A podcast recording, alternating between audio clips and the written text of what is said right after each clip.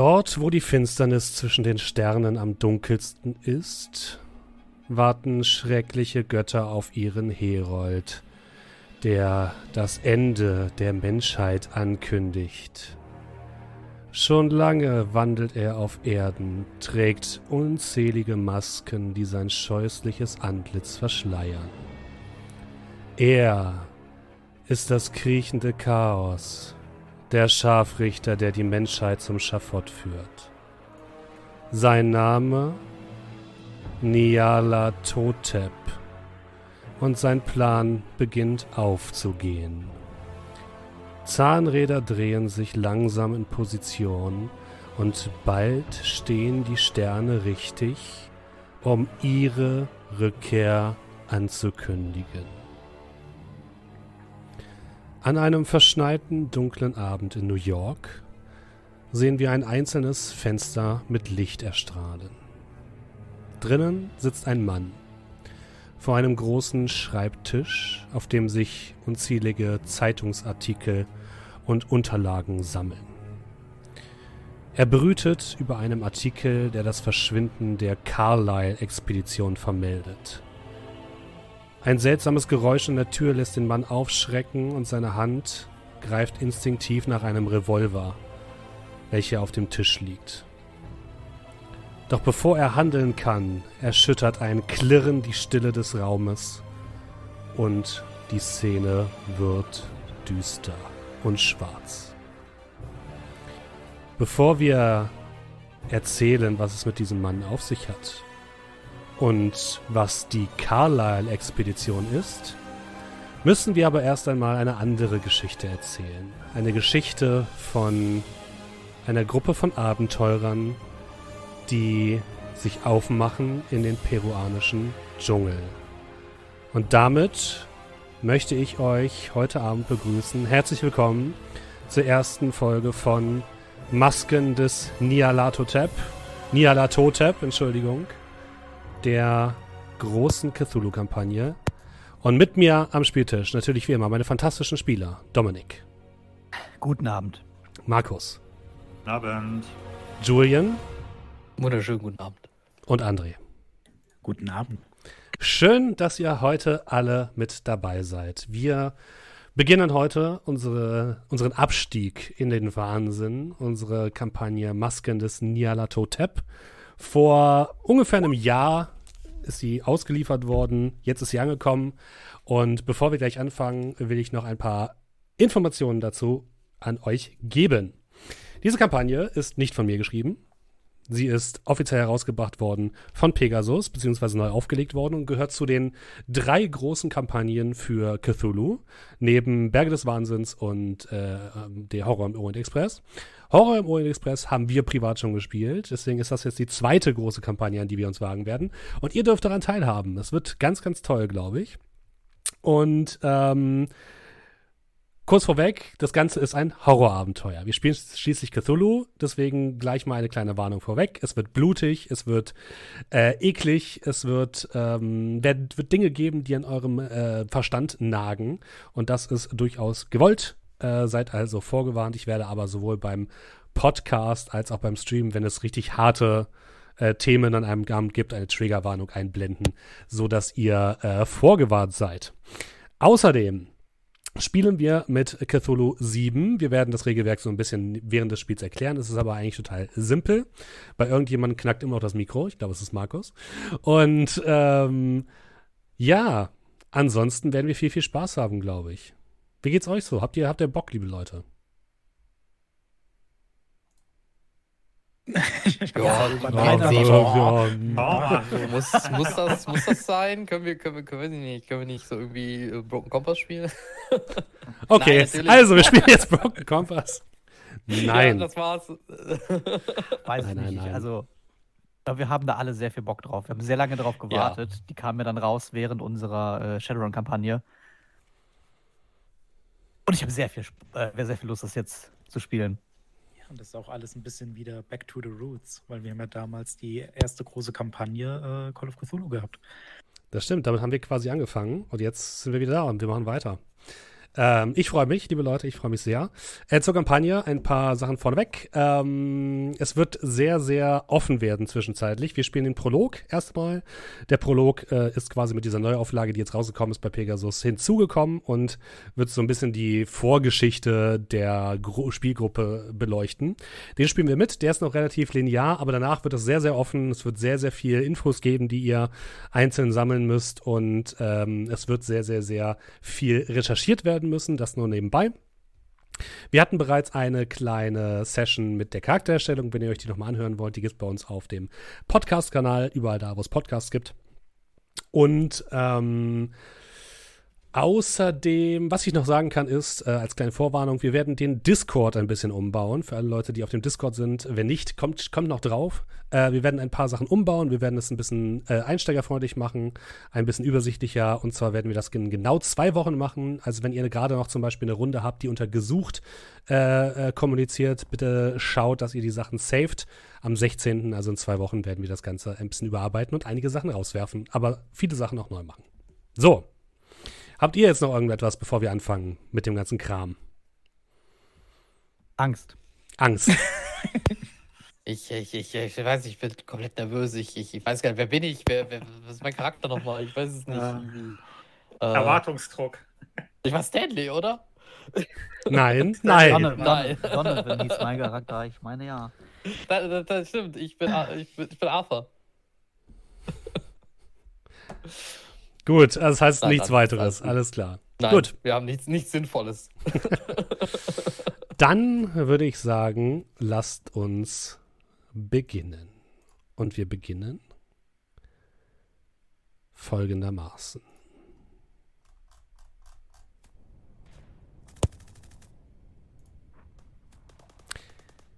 In einem Schützengraben mitten in der ägyptischen Wüste liegt ein Mann. André, wie sieht dieser Mann denn aus? Ja, äh, es ist ein junger Mann, gar nicht so alt, ähm, aber sehr hoch gewachsen, über 1,90 groß, Masse an Muskeln, selbst in seinem jungen Alter. Ähm, er hat momentan einen recht kurzen, aber dennoch erkennbaren schwarzen Bart, trägt die äh, Uniform der Briten. Ähm, ja, man kann eben erkennen, dass er sehr, sehr, sehr sportlich ist, aber mit seiner Waffe nicht besonders gut umgehen kann und eher so ein bisschen schaut und guckt, ab und an vielleicht mal äh, einen Schuss abfeuert. Ähm, ja, die äh, gebräunte Haut passt gut zu dem ihm umgebenden äh, Erdboden, der durch die ganzen Einschläge äh, aufgewirbelt wurde. Schwarze Augen starren so ein bisschen in die Ferne. Und ich glaube, momentan kann man viel mehr nicht dazu sagen. Ja, über deine Köpfe fliegen Artilleriegeschosse, die laut krachend hinter eurer Schützenlinie einschlagen. Maschinengewehrsalven prasseln auf euch nieder, während deine Kameraden und du versuchen, das Feuer zu erwidern auf die anrückenden äh, Osmanen. Und ähm, dann hörst du das laute Sirren eines Artilleriegeschosses, welches direkt zwischen dir und einem weiteren Kameraden einschlägt. Ihr werdet beide zur, zur Seite geworfen, landet im Dreck. Du hast ein Klingeln in den Ohren, du hörst den, den Schlachtenlärm nur noch gedämpft um dich herum und hast irgendwie das Gefühl, dass irgendwas an deinem Gesicht sehr, sehr schmerzt. Kopfschmerzen durchwabern deinen Kopf, dein, deine Sichtfeld wird kurz schwammig und als du dich einigermaßen wieder fassen kannst, siehst du vor dir, dass vier andere deines Trupps von der Granate komplett zerfetzt wurden. Ähm, Du blickst in die zerstörten Gesichter deiner ehemaligen Kameraden und ähm, überall liegt Blut herum. Du selbst scheinst dich gerade noch so aufrichten zu können, als weitere deiner Kameraden die Lücke in eurer Linie schließen und wieder auf den Feind äh, schießen. Und du siehst vor dir einen jungen Soldaten liegen. Im Dreck, ähm, sein Gesicht schreckgeweitet aufgerissen und Aus seiner Brusttasche ragt ein Brief. Ja, ich bin noch komplett desorientiert, weiß nicht genau, bin ich noch am Leben irgendwie. Ja, mein Kopf tut weh, aber eigentlich hätte ich doch jetzt auch und greife dann an meinen Kopf, gucke auf meine Hand, sehe einfach nur Blut überall. Alles um mich herum ist gedämpft, fast wie in Zeitlupe. Ich kriege gar nicht mit, was passiert. Und ich falle dann auf die Knie, rücke dann, äh, ja, kriechend zu meinem Kameraden vor, schlag ihm noch so, äh, noch so ins Gesicht und merke dann, ja, okay, da tut sich nichts mehr. Und würde dann den Brief an mich nehmen. Und in diesem Moment hörst du wieder das Knallen eines Geschosses und du blickst dich um und es scheint so, als würde die Welt kurz stehen bleiben. Kugeln verlangsamen sich mitten im Flug und du siehst sie durch die Luft zischen. Ein Artilleriegeschoss fliegt direkt auf deinen Platz zu, wo du gerade dich befindest und dort, wo der Soldat gerade liegt. Andere Soldaten springen in Zeitlupe in Deckung und du siehst am Rande des Schlachtfeldes im aufgewirbelten Wüstensand eine Gestalt stehen.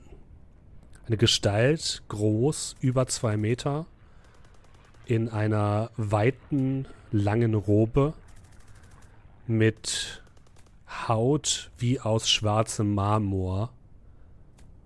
Und gerade als du diesen Mann siehst, hörst du die Explosion und du bist plötzlich aus, diesem, aus dieser Szenerie aufgewacht und bemerkst, dass du dich überhaupt nicht in Ägypten befindest und nicht in irgendeiner Art Schützengraben, sondern auf einem kleinen Weg. Und hinter dir hat gerade ein Auto eine Motorfehlfunktion gehabt. Ein Mann steigt aus, äh, öffnet den, äh, den Motorraum, es zischt und spritzt überall und er versucht das einigermaßen hinzubekommen und grüßt dich noch einmal, winkt einmal und du stehst mit eben diesem Brief in der Hand an einer kleinen Straße, einem kleinen Weg, der zu einem kleinen Bauernhaus führt.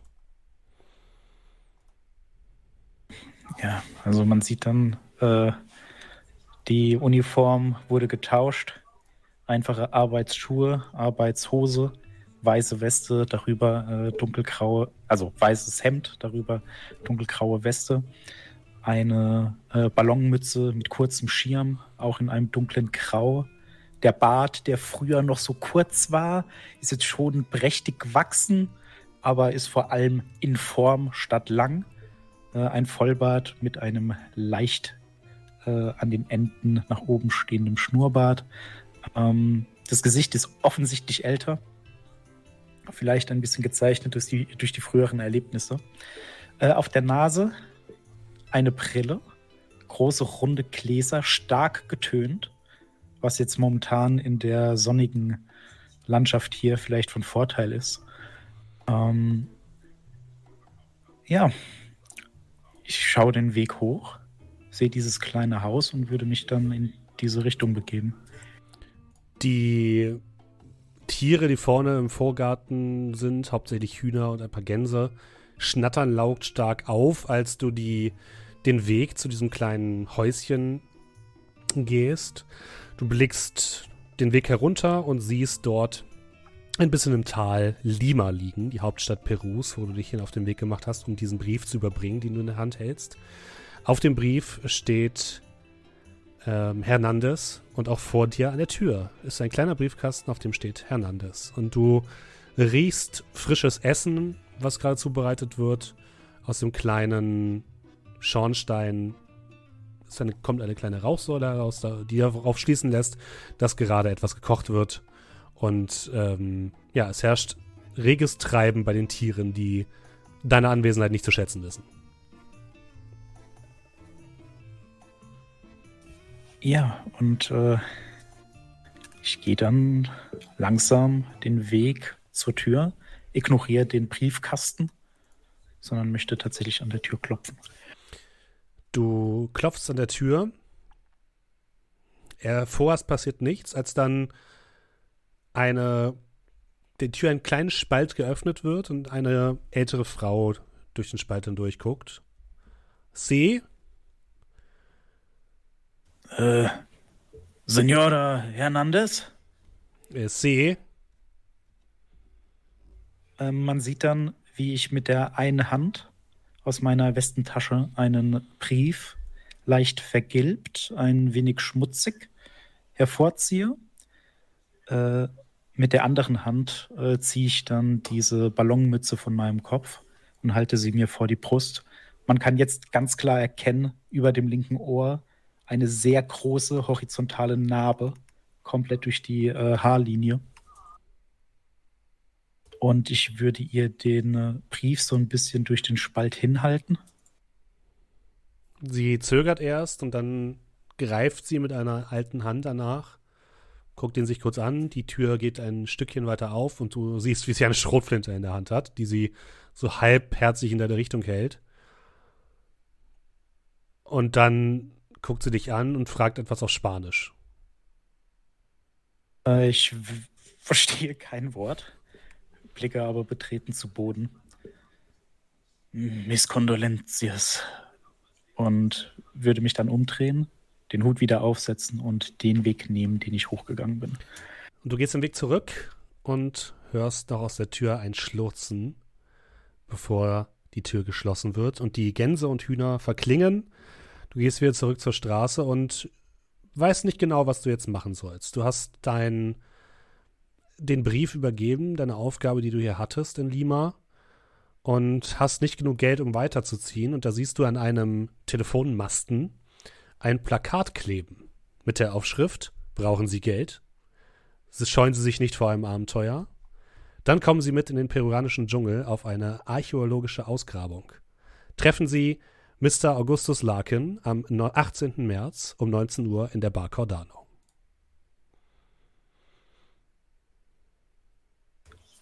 Ähm, die traurige Stimmung, die mich die ganze Zeit so ein bisschen ergriffen hat, verfliegt ein wenig, als ich diesen durchaus glücklichen Umstand erkenne. Mütze wieder aufgesetzt, Hände in den Taschen. Dann gehe ich wohl mal in die Bar. Und wir, die Szene zoomt ein bisschen heraus, während sich der Mann Marek auf den Weg macht in die Stadt. Wir befinden uns mitten im Dschungel von Peru. Seltsame Geräusche von exotischen Tieren sind im Dschungel zu hören. Es ist warm, heiß gar. Ähm, der Schweiß steht der kleinen Reisegruppe auf der Stirn, die wir sehen. Drei Einheimische, die alle gekleidet sind in weite Kleidung, die den Temperaturen angemessen ist. Eine Person trägt einen großen Rucksack mit allerhand Gegenständen. Aber eine Gestalt, ja, würde dir sagen, sieht ein bisschen seltsam aus und zumindest anders als die anderen drei. Dominik, wen sehen wir denn dort in dieser kleinen Reisegruppe? Ja, äh, mein Charakter trägt äh, eine ja, doch etwas enger anliegende parierte Anzughose, die ein bisschen unpassend ist zu den sehr weiten, also zu den sehr großen und sehr neu aussehenden Wanderschuhen. Darüber ein weißes Hemd mit heruntergezogen, mit, äh, ja, mit heruntergelassenen Ärmeln, also nicht, nicht hochgekrempelt, und einer Weste trotz der starken Hitze, aber gegen die Moskitos helfen die Ärmel dann doch ganz gut. Und äh, einem Gewehr auf dem Rücken und einem, ja, sehr klischeehaftem Expeditionshut, der aussieht, als hätte man ihn vielleicht hier unten noch äh, im Dorf gekauft. Ein, äh, ja, sehr stattlicher, etwas ja, etwas älterer Mann. Also man würde so von außen schätzen, der geht bestimmt auf seine 40 zu, mit äh, fein gemachtem schwarzem Haar und einem äh, gut gepflegtem Schnäuzer. Äh, kämpft sich mit dieser Truppe durch den Dschungel. Ja, und dein Führer Fernando, den du in Lima aufgegabelt hast für deine Expedition, äh, blickt, blickt sich um, bedeutet dann der Gruppe ruhig zu sein und ihr geht so ein bisschen in Deckung. Und er kommt zu dir. Es ist Senor Hollis, Senor Hollis. Gleich da vorne im Baum. Sie müssen kommen und sehen. Äh, ich äh, nicke ihm zu, bin leise, komme so ein paar Schritte mit ihm. Er geht um einen großen Stein herum, versucht dabei keinen Laut zu machen, als du tatsächlich um eine Ecke herum auf einer kleinen Lichtung, am Rande der Lichtung besser, äh, etwas siehst, was du schon sehr lange gesucht hast. Und zwar siehst du etwas Schwarzes im dichten Dickicht eines großen Baumes liegen und dösen, während darunter sich gerade etwas befindet, was aussieht wie ein frisch erlegtes Tier, welches wahrscheinlich vor gar nicht so kurzer Zeit von diesem Wesen, was dort oben im Baum sitzt, erlegt wurde. Das, was dort oben sitzt, scheint ein Panther zu sein. Und dein Führer zeigt, zeigt darauf, habe ich nicht gesagt, er ist immer hier.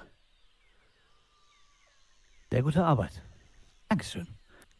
Um, würde mich noch ein paar Schritte weiter vorpirschen, aber auch nicht wirklich viel mehr und dann langsam beginnen, das Gewehr von der, äh, vom Rücken zu schultern. Mhm. Äh, und auf diesen Panther zielen. Langsam legst du an und stellst an deinem Visier alles so weit ein, wie du es gelernt hast. Als gerade in dem Moment, wo du abdrücken willst, die Zeit gefriert. Vögel fliegen in der Luft und scheinen sich nicht weiter zu bewegen. Einige fliegen um diesen Tod, um dieses tote Tier herum, scheinen in der Luft erstarrt zu sein. Und du siehst, wie der Panther in deine Richtung blickt. Und direkt hinter ihm erscheint ein Gesicht eines Mannes. In weißer Kleidung, schwarze, marmorne Haut blickt dich aus tiefen, dunklen, bösen Augen an. Und dein Schuss löst sich und in dem Moment schreckst du vom Schreibtisch hoch. Und wir befinden uns nicht mehr länger in dem Dschungel von Peru, sondern in einem Hotel in Lima. Vor dir liegen eine relativ große Anzahl an Dokumenten und Akten, die du geschickt bekommen hast, die sich um deine Firmengründung drehen und ein Telegramm von deiner Sekretärin, welches folgendermaßen lautet: Mr. Hollis, stop, brauche dringend eine Kopie Ihrer Geburtsurkunde. Stop. Haben Sie die beim Anwalt hinterlegt? Stop. Wenn nicht, wo finde ich diese? Stop. Um dich herum siehst du ja, deine Klamotten, die, die liegen, du hast mittlerweile zum Glück hier einen guten Wäscheservice auftreiben können, der das, der deine Klamotten reinigt und im Radio läuft ein bisschen entspannter Jazz. Es ist irgendwie Mittag, hast du das Gefühl.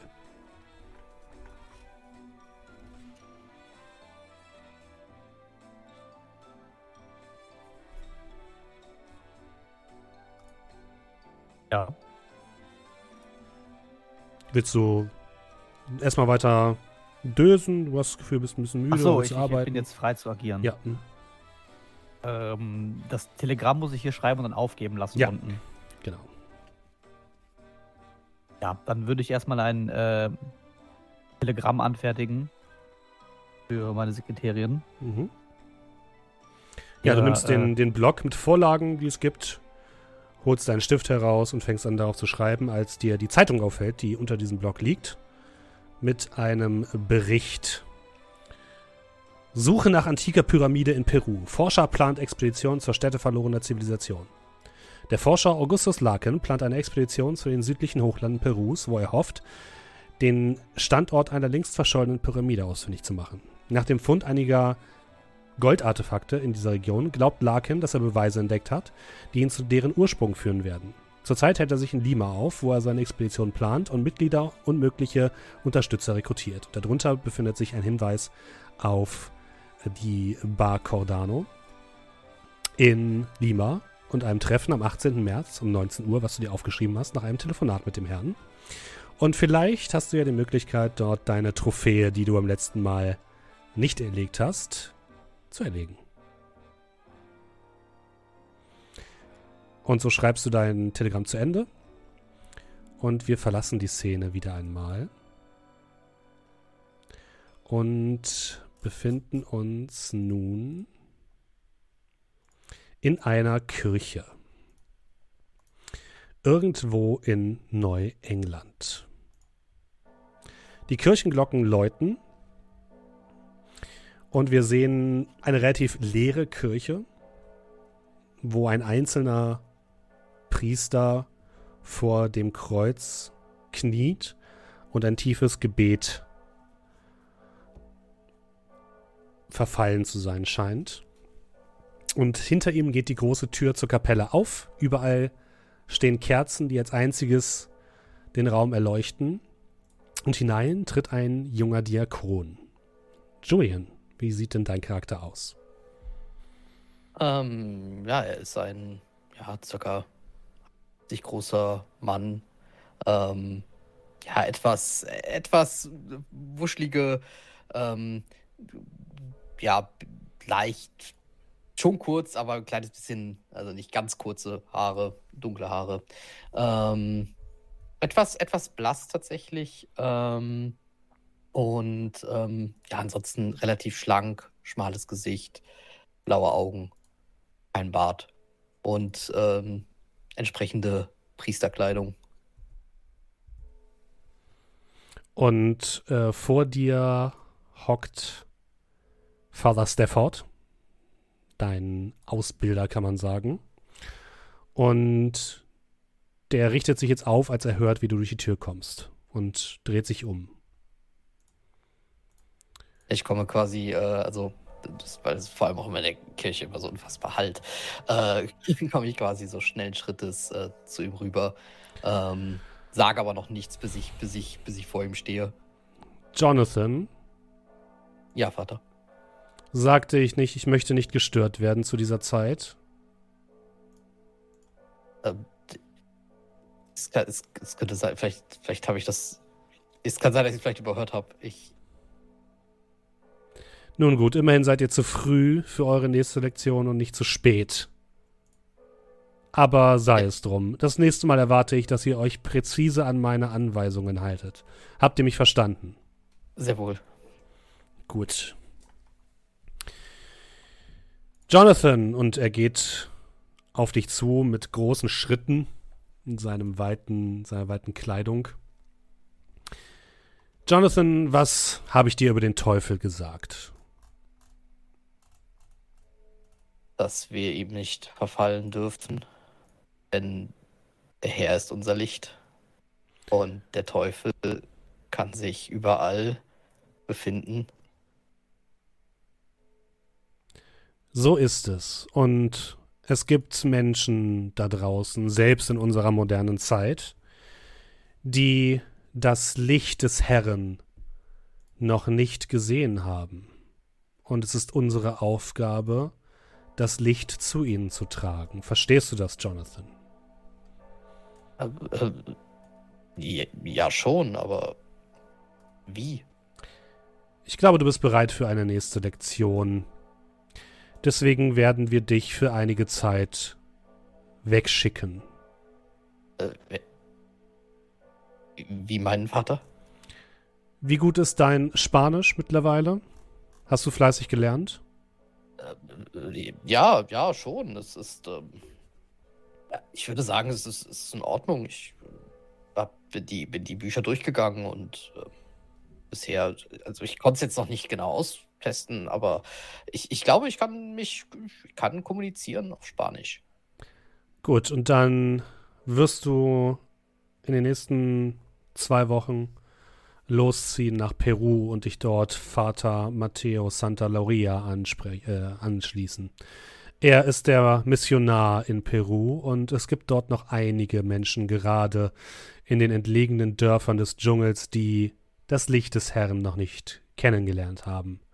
Ihr habt die Ehre, gemeinsam mit ihm diese Heiden zu bekehren. Ich, ich, ja, sehr wohl. Ich, wie, wie komme ich dazu? Wie, wie, wie, zu dieser Ehre? Jonathan, Äh, Ja, du musst dich in die Dunkelheit wagen. Du musst dich komplett dem Herrn anvertrauen. Und das kannst du nur, wenn du dazu genötigt wirst.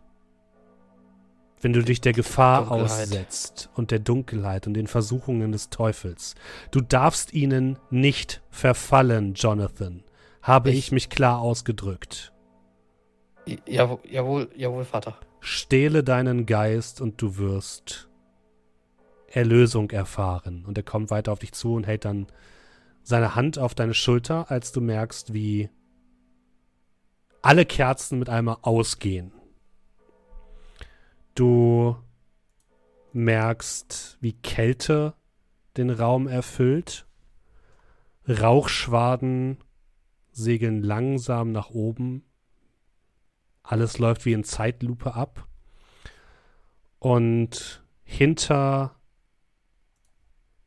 Father Stafford, dort wo eigentlich Jesus am Kreuz hängt, hängt stattdessen ein Mann in einem, einer weiten weißen Robe mit einer Haut aus schwarzem Marmor und blickt dich mit düsteren Augen an, als du plötzlich das Knallen einer Tür hörst und aus deiner Trance erwachst. Und du stehst mitten in Lima. Ach, Äh, Gerade wurdest du von einem äh, Auto erschreckt, einem Mann, der gerade seine Tür äh, zugeschlagen hat.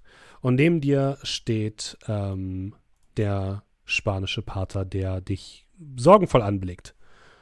Äh, alles in Ordnung?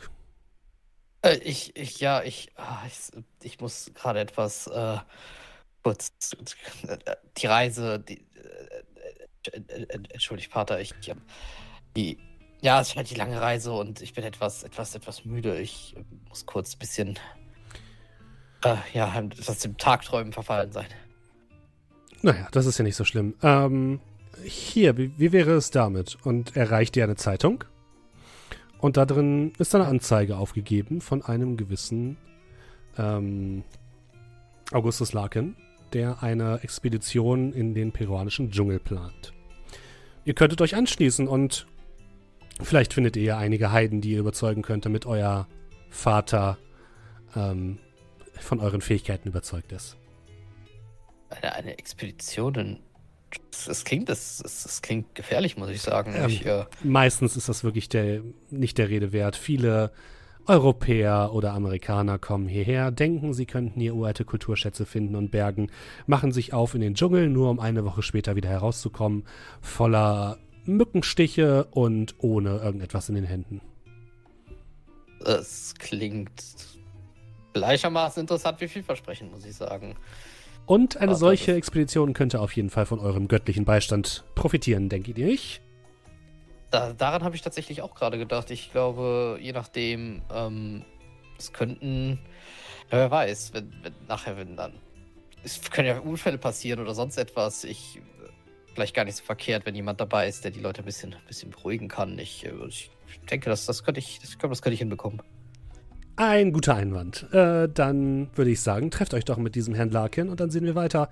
Äh, ich werde hier so lange ohne euch klarkommen. Äh, ja, äh, sehr wohl, Vater, äh, Vater Matteo. Ich, ja, sehr wohl. Ich, ich, das werde ich machen. Das, Dankeschön, Dankeschön. Und auch von dieser Szenerie entfernen wir uns noch einmal, ein letztes Mal, um die letzte Person vorzustellen. Wir befinden uns im verregneten England. Ein großer Kamin knistert im Salon eines großen Herrenhauses. Versammelt ist eine illustre Gruppe aus reich aussehenden Menschen, teilweise Frauen in eleganten Kleidern mit Pelzbesatz, Männer in picobello feinen Anzügen. Einige Bedienste stehen herum und am Boden in der Mitte dieses Raumes auf einem großen Bärenfell liegt ein Mann mit einem Armbrustbolzen im Rücken. Und direkt neben ihm steht eine weitere Person, auf die sich gerade alle Aufmerksamkeit der anderen fokussiert. Lieber Markus, wer steht denn dort? Dort steht Inspektor Urquhart, seines Zeichens Polizeibeamter, Inspektor beim Morddezernat von Old Scotland Yard, bekleidet in einem schwarzen Anzughose, schwarzen Schuhe, die eher so ein bisschen ein Understatement sind, ein weißes Hemd und über dem weißen Hemd eine dunkelgraue Weste.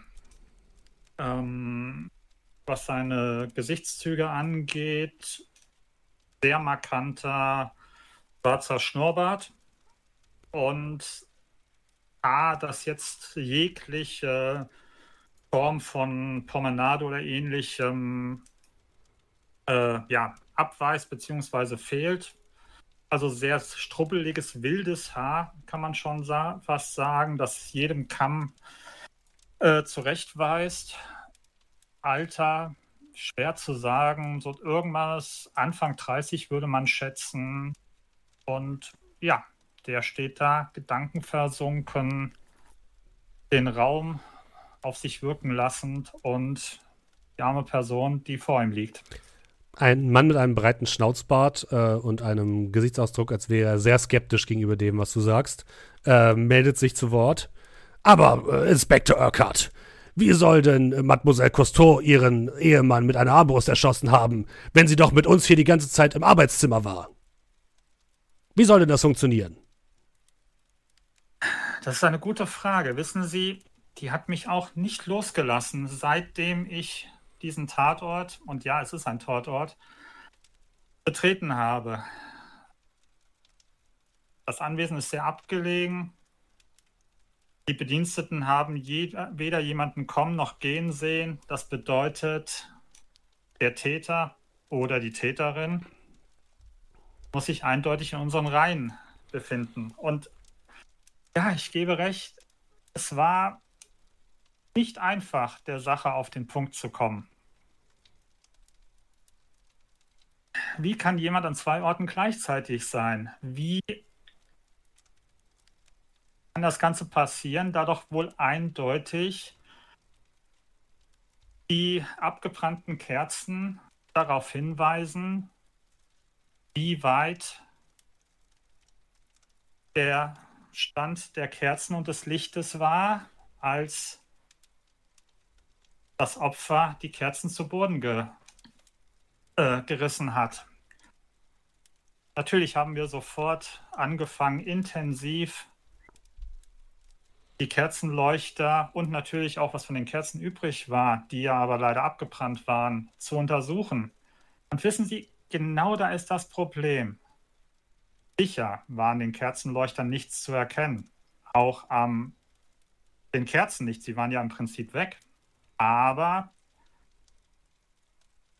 ich zeige Ihnen das mal. Wenn ich jetzt hingehe und praktisch diese Kerze, und ich habe eine richtige, einen kurzen ähm, Leuchter in der Hand, in dem eine normale Kerze frisch drinne steht, durch eine untergebrannte Kerze ersetzen will, um den Anschein eines Zeitverlaufes zu simulieren, dann werde ich Kerze austauschen müssen. Und ich nehme die Kerze raus, die, äh, die frische, und setze eine abgebrannte Kerze rein. Sehen Sie das? Kommen nicht umhin, den Teil der Kerze zu berühren, der im Kerzenleuchter verschwindet. Und genau da war das Problem. Sicher, der Kerzenleuchter hat keinerlei Fingerabdrücke aufgewiesen, aber als wir uns die Kerze und den Kerzenstummel genau angeschaut haben, gab es da leider Abdrücke. Abdrücke von jemandem ganz eindeutig in diesem Raum. Alle Leute ziehen scharf Luft ein und in der Mitte steht Mademoiselle Cousteau in ihrem langen Kleid und blickt dich finster an.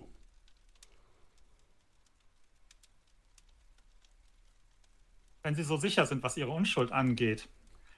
Es ist nur etwas Schmutz. Leicht abwaschbar. und ich halte ihr so ein Stempelkissen hin für Fingerabdrückabnahme. Und in dem Moment siehst du noch, wie sie dich finster anblickt.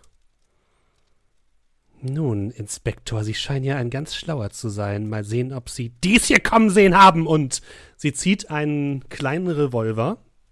Und in dem Moment bleibt auch für dich alles kurz stehen.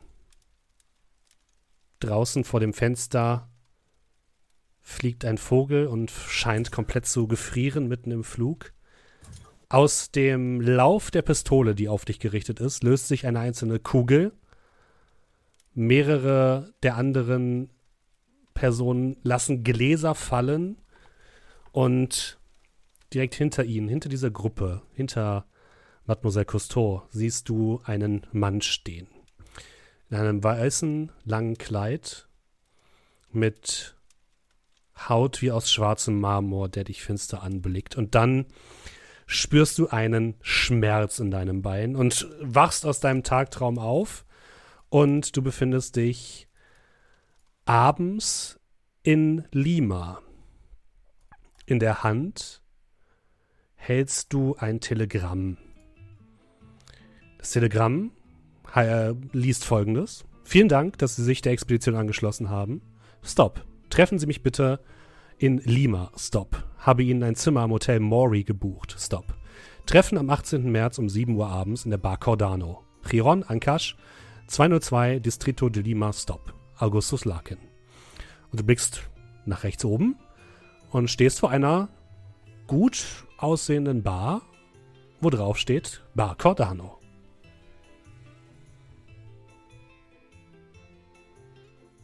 würde den Zettel zusammenfalten, in meine Tasche packen, würde den beigen Gruppenhut in Anführungsstrichen, den ich äh, aufhabe, absetzen und die Bar treten. In der einen Hand meinen Stock, Mhm. ja ich immer noch ein wenig äh, ja, angeschlagen bin, ein wenig humple und ja, schauen, was die Bar im Innern ja, für mich zu bieten hat. Du betrittst die Bar und direkt am Eingang steht ein Concierge, der dich freundlich begrüßt. Ah, guten Abend, Senor. Haben Sie eine Einladung? Ähm, ja, ich, ähm, Einladung kann man es vielleicht nicht direkt nennen, aber ich soll hier jemanden treffen. Ähm, Ah, haben Sie einen einen- Namen? Äh, ja, Larkin. Augustus Larkin. Ah, Sie, Senor. Miss, äh, Miss Senor Larkin ist bereits drinnen. Ich werde Sie zu Ihrem Tisch führen. Entschuldigen Sie bitte diese ähm, Fragen, aber wir sind heute Abend sehr gut besucht und wir müssen sehen, dass wir mit unseren Tischen äh, hinkommen. Äh, bitte folgen Sie mir doch. Alles okay. Es freut mich, dass Sie ein so gut laufendes und gut besuchtes Etablissement haben. Äh, natürlich, Senor. Äh, wir ähm, betreiben eine der besten Bars hier in Lima und ähm, unser Ruf eilt uns voraus. Bitte, bitte nach Ihnen. Ja, ich würde hinterhergehen. Du gehst in einen gut klimatisierten Raum mit hohen Decken, stuckbewehrten Decken, die dich so ein bisschen an die Kolonialzeit erinnern. Überall riecht es auch so ein bisschen nach britischer Kolonialzeit, auch wenn die Briten hier schon lange nicht mehr sind. Und die Tische sind gut gefüllt. Es herrscht ein ähm, reges Schnattern in dem Raum. Und ähm, hier und da laufen Männer und Frauen in Bedienstetenkleidung umher, um den Personen, die dort an den Tischen sitzen oder in den Sesseln sich flezen, Getränke zu bringen oder auch die eine oder andere Zigarre. Der Zigarrenrauch erfüllt auch den Raum, auch wenn es nicht ganz so schlimm riecht, wie man es sich vielleicht vorstellt. Und gleichzeitig ähm, riecht so das Parfum der Damen, die ähm, ja laut lachen oder sich mit ihren mit der Begleitung unterhalten. Und du wirst an einen Tisch geführt, an dem bereits drei Personen sitzen. Du siehst als erstes einen hageren Mann, blond, blass, blassblaue Augen. Er sieht auf den ersten Blick krank aus. Er hat ziemlich ausgeprägte Tränensäcke unter den Augen. er hat einen weißen Leinenanzug an, der zwar gut aussieht und wahrscheinlich auch teuer, aber so ein bisschen wie ein nasser Sack an ihm herunterhängt. Und von ihm geht ein ziemlich großer Teil dieses Parfums aus. Und neben ihm sitzt zum einen ein Afroamerikaner in einem guten Anzug mit Krawatte und einem Hut, den er neben sich auf den Tisch gelegt hat. Er hat eine Pfeife im Mundwinkel, die er sich gerade ansteckt. Und ihm gegenüber ein Mann mit ziemlich zerzausten Haaren und einem ungepflegten Bart, der dich mit ziemlich dunkelbraunen Augen mustert, als du an den Tisch trittst und seine Blicke durchschneiden dich fast. Und als du an den Tisch geführt wirst, erhebt sich der erste Mann, der ähm, weiße, der dünne Mann, und ähm, zieht sich so ein bisschen seinen Anzug zurecht. Ah, ähm, äh, viel, vielen Dank. Ähm, Sie sind Herr? Ähm, Inspektor Urquhart. Ah, Wir hatten- äh, Urquhart, ja. Mr. Larkin? Augustus Larkin, sehr erfreut. Und er gibt dir so die Hand.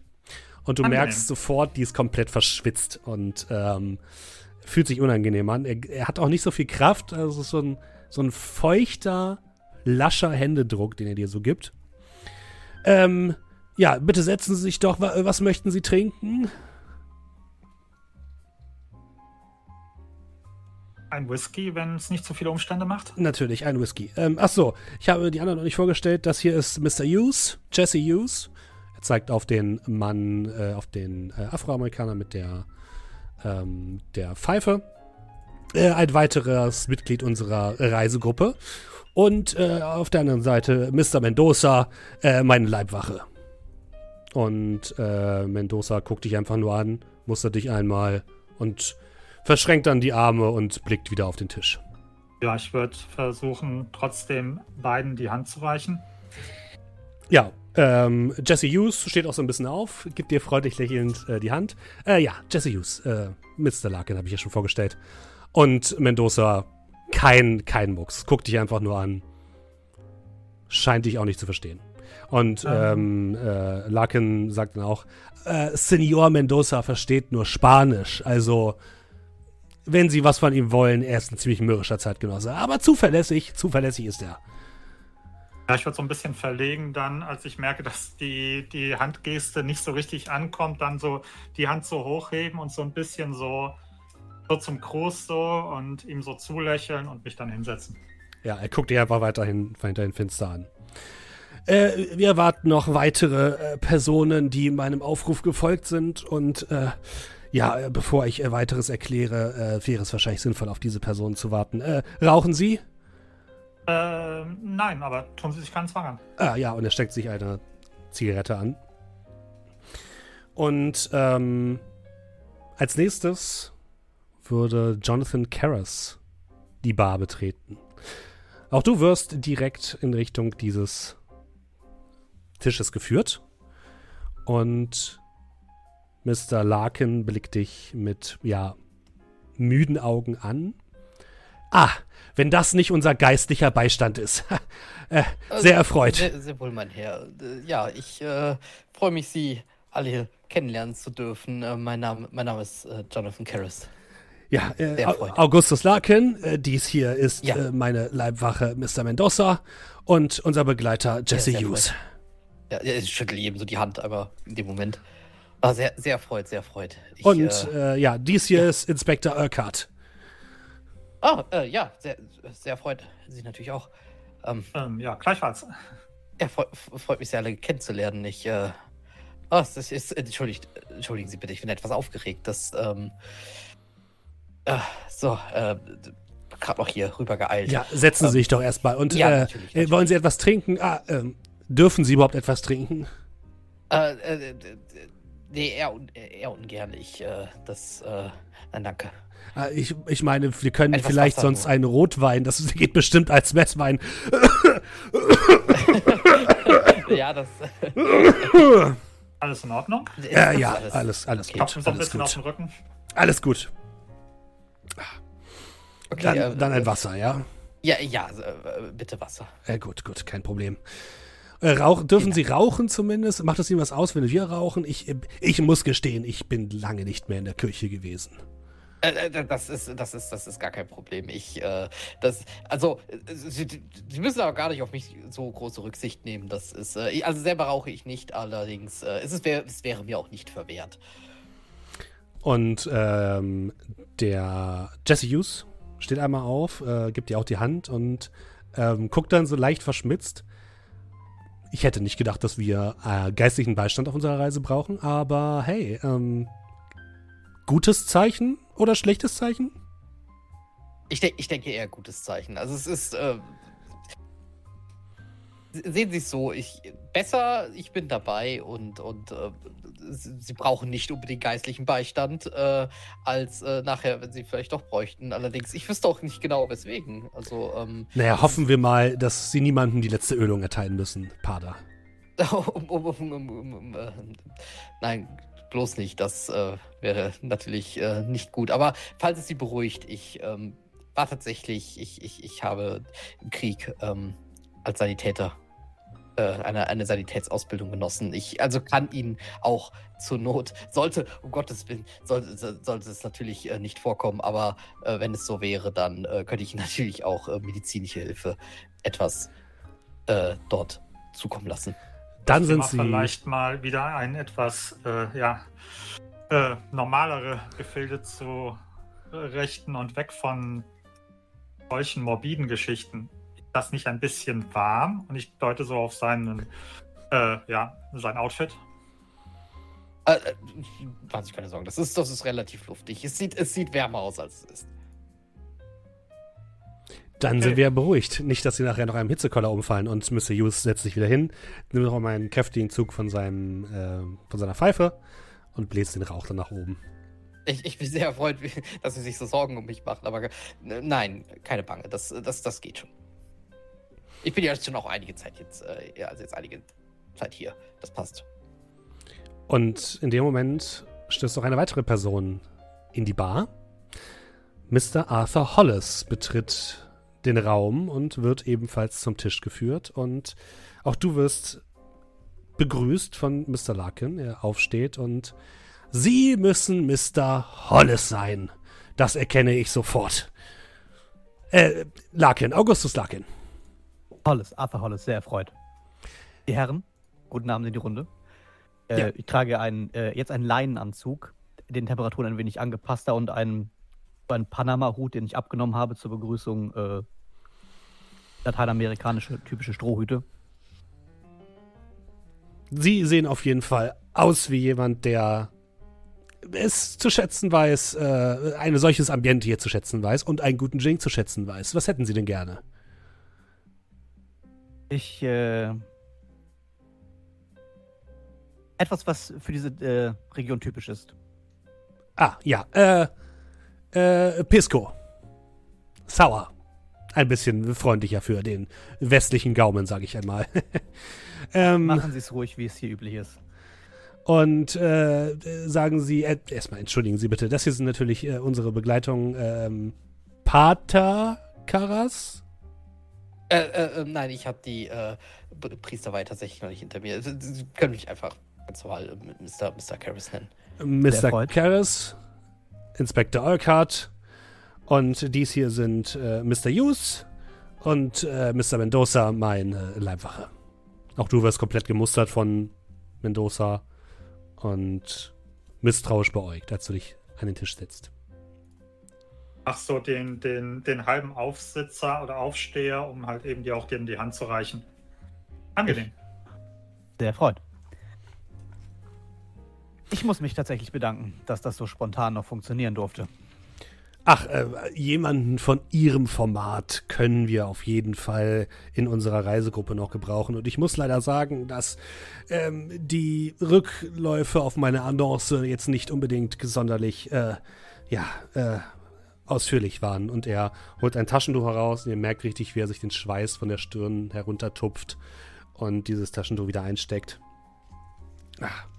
Aber äh, wir warten jetzt noch auf eine Person und ich denke mal, dann sind wir auch ausreichend, um unsere Expedition zu starten. Ähm, es ist vielleicht auch gar nicht so schlecht, wenn nicht so viele davon wissen und nicht so viele hier involviert sind, denn das äh, führt dazu, dass die Anteile besser verteilt werden können am Ende. Habe ich recht? Und äh, Hughes guckt einmal in die Runde. Also, ich weiß ja nicht, wie es Ihnen geht, aber ich bin nicht hier für Geld. Aber das klang nach einer guten Geschichte, deswegen habe ich gedacht, schließe ich mich an. Gut, Ja, Mr. Hughes. auch, Wissen, Wissen und Abenteuer werden wir doch äh, alle gemeinsam schöpfen. Da muss nichts verteilt werden. Gut, Mr. Hughes, Inspektor Urquhart, dann können wir ja Ihre Anteile anderweitig verteilen.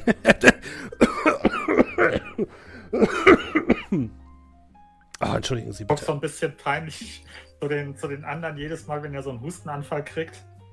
Ähm, aber hatten Sie nicht eine Zeitungsannonce geschaltet?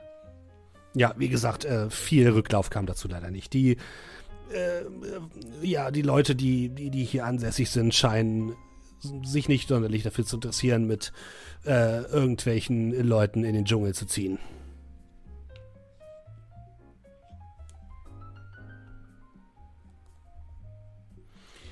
Gut, äh, wir warten jetzt aber nur noch auf eine Person und dann, ah, das, das wird er sein. Und ihr blickt rüber zum Eingang, wo gerade Marik Locklear äh, den Raum betritt und ebenfalls von einer Bediensteten zum Tisch geführt wird.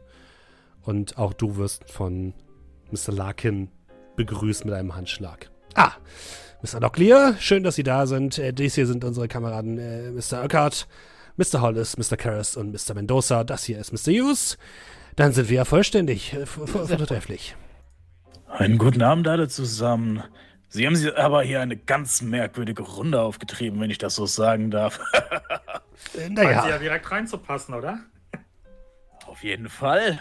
Also, es gibt viele, viele Orte, an denen ich nicht lieber wäre als hier. Und ihr seht richtig begeistert von der merkwürdigen Ansammlung von äh, Menschen, die er vor sich sieht. Also, ich finde das wunderbar hier. Und ich würde mir ohne jemanden zu fragen oder so einfach eine Zigarette anzünden. Äh, ja, äh, wie schon gesagt, ich musste mich ein bisschen, äh, ähm, ja, wie sagt man, äh, ein bisschen bedienen an dem, was da ist. Das soll natürlich nicht heißen, dass sie äh, nicht geeignet sind für diese Angelegenheit, aber dadurch hat sich doch eine sehr interessante, ähm, ja, interessante Gruppe hier zusammengebildet, kann man sagen. Äh, gut, meine Herren, was möchten Sie trinken, Mr. Locklear? Entschuldigen Sie bitte. Gibt es hier Absinth?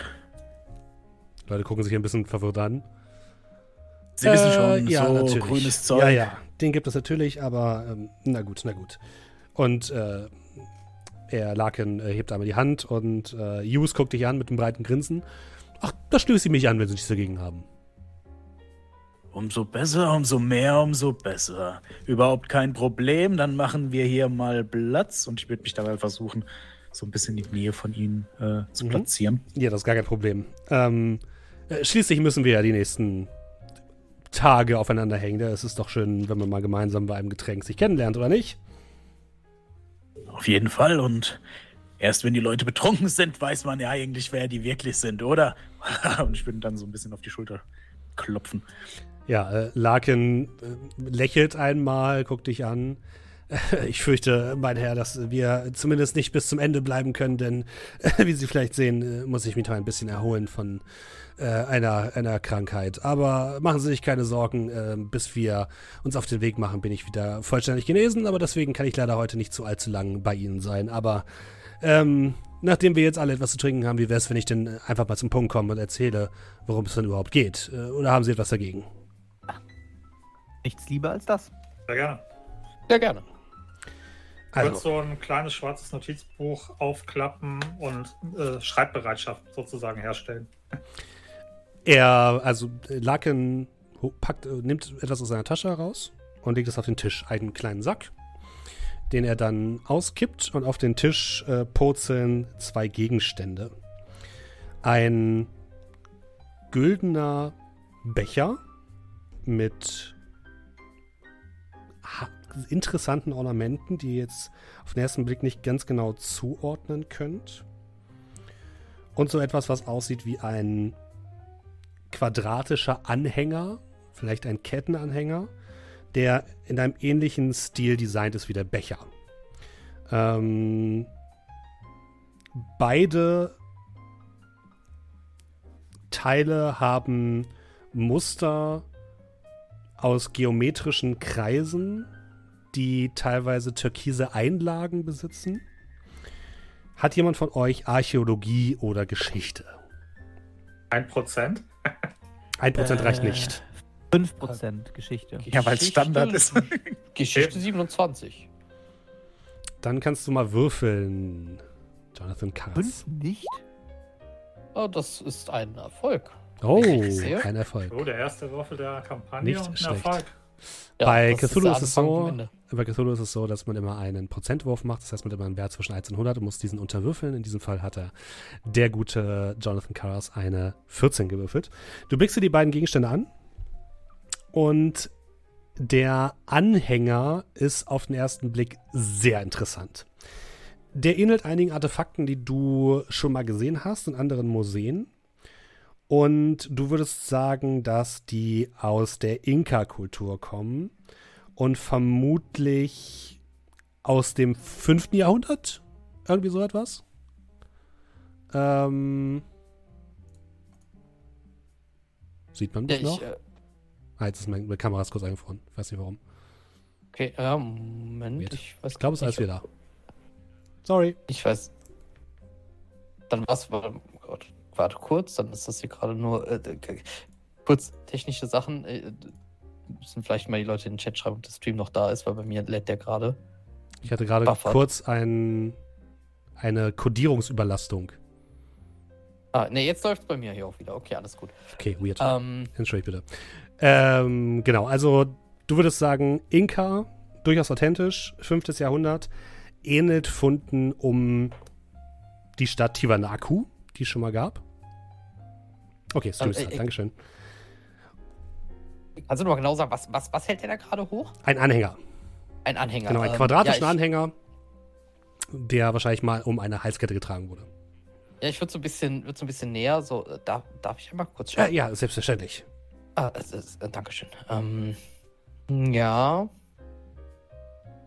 Ja, ich, ich habe sowas, ich habe sowas tatsächlich schon mal gesehen. Ähm, das ist, wir haben tatsächlich äh, ein, das war ein Museum in der Nähe von, äh, von Boston.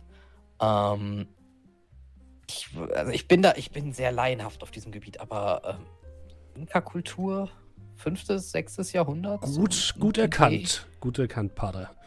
Ich meine, ähm, von einem Priester habe ich auch nichts anderes erwartet. Sie werden wahrscheinlich ziemlich viel Zeit mit ihrer, ihrer Nase in Büchern äh, verbringen, aber ähm. In einem Buch sehr, sehr viel davon, aber ja. und äh, ja, dies hier und dieser Becher, äh, diese Fundstücke habe ich einem Alpaka-Hirten abgekauft. In der Gegend um Punio. Äh, das liegt ein bisschen südlich äh, von Lima. Und ich vermute, dass diese Gegenstände zu einem zu einer untergegangenen Inka-Siedlung in der Nähe gehören. Und ich möchte jetzt versuchen, mit ihnen gemeinsam diese Städte zu bergen und für die Nachwelt zu sichern. Der Hirte hat behauptet, dass sein Großvater diese Gegenstände unter einer Pyramide in den Bergen gesammelt hat. Aber aus Aberglaube kehrte dahin nie jemand zurück. Aber er hat es eben seiner Familie erzählt und sagte, dass sich dort noch weitere Schätze befinden. Aus Den-? Ja, sie wissen doch, wie die Menschen dort sind. Die denken natürlich, dass man die alten Fundorte nicht stören sollte, weil sonst die Inka-Geister und Flüche auf ihnen liegen würden und sie wissen alles Unfug, wenn sie mich fragen. Äh, jedenfalls ist es mir gelungen. Also ich kann ich sehr verstehen, ja. Es ist mir auf jeden Fall gelungen, die, den, den Punkt, den Ort der Pyramide einzugrenzen, in die Gegend um Punio.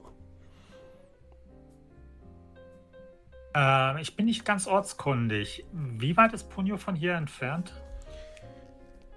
Also Punio, Ihnen- Also ich hoffe.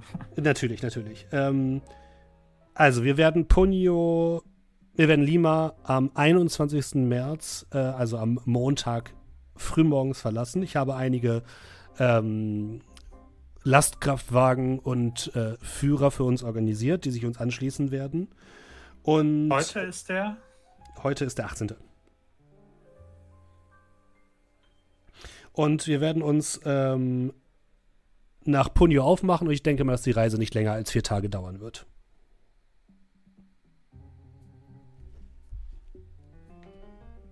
Äh, ja, vielen Dank.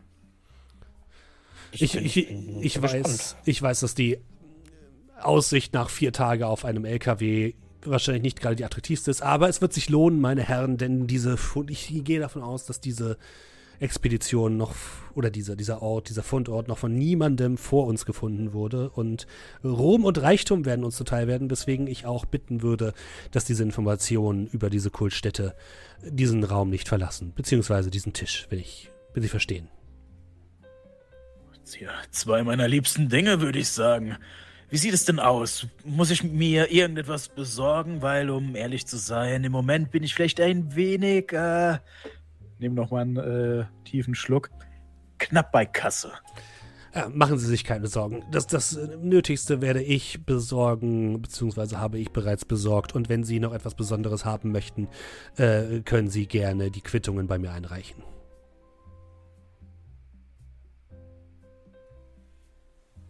Anerkennendes äh, Nicken. Wir werden übrigens, nur damit Sie nicht äh, falsch informiert sind, von Punjo aus mit Maultieren weiter müssen. Wie schon gesagt, die Pyramide liegt wahrscheinlich in den Bergen und dort kommen wir mit dem LKW nicht hin. Deswegen äh, werden wir in Punjo ein bisschen äh, Nahrung und ein paar Maultiere kaufen müssen, um dann äh, ins Hochland zu ziehen. ah, Sie werden aber auch wieder gesund, oder? Das hört sich ganz und gar nicht gut an, um aber natürlich. zu sein. Aber natürlich, machen Sie sich wirklich keine Sorgen. Mir geht es vortrefflich. Äh, wer von euch hat denn Medizin? Ähm, das dürfte Oh. ich wahrscheinlich auch wieder sein. Ziemlich. äh, Dann, ja, nicht also, super viel, aber Wenn ihr Medizin habt, würfelt gerne Medizin. Wenn ihr nicht Medizin habt, dürft ihr Verborgenes Erkennen würfeln. Oh, das ist So, doch mal... Verborgenes Erkennen machen wir sehr gerne alle, glaube ich. kann ich auch Verborgenes erkennen Nein. würfeln, wenn ich darin mehr als Medizin habe? Nein. Fehlschlag. Nee, Moment. Regulär bei ich. mir. Ja, ich habe gerade bei dir. Ja, fehlstarke Medizin. Und denkt doch daran, wenn ihr einen äh, 86 Wurf, von 81, äh, 6, 68 von 81 so. wenn ihr einen Wurf schafft, auch einen Haken daran zu machen, dann könnt ihr die am Ende des Oh. Abenteuers steigern. Gut, das bedeutet, ähm, Marek hat es geschafft, Arthur nicht, Jonathan auch nicht und Inspector Urquhart auch. Inspector Urquhart und Marek, ihr ähm, guckt euch jetzt Larkin etwas genauer an und ihr merkt auf jeden Fall, der Mann wird immer blasser, während er redet, während des gesamten Abends, immer verschwitzter und äh, seine Hände beginnen irgendwann zu zittern.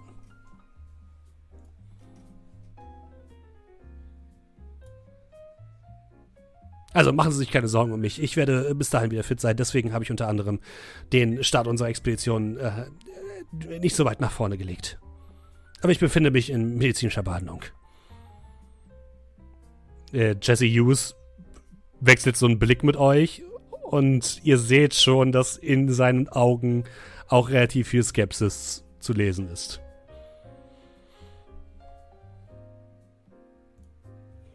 Ich möchte jetzt nicht, äh, wie soll ich sagen? Ich möchte Ihnen nicht zu nahe treten. Aber sollten Sie hops gehen, bevor wir da ankommen. Wie sieht es aus mit der Bezahlung?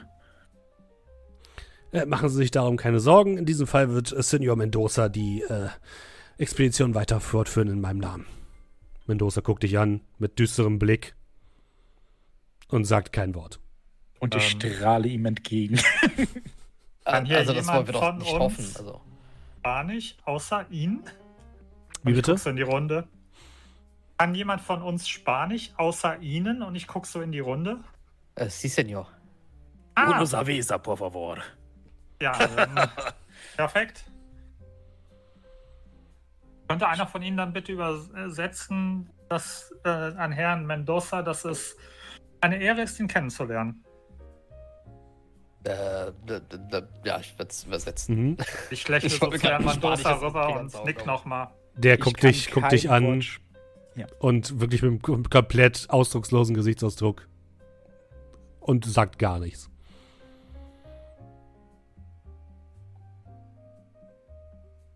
Er ist ein bisschen wortkarg, nehmen Sie ihm das nicht übel. Aber er ist gut und ein guter Mann und man kann ihm vertrauen.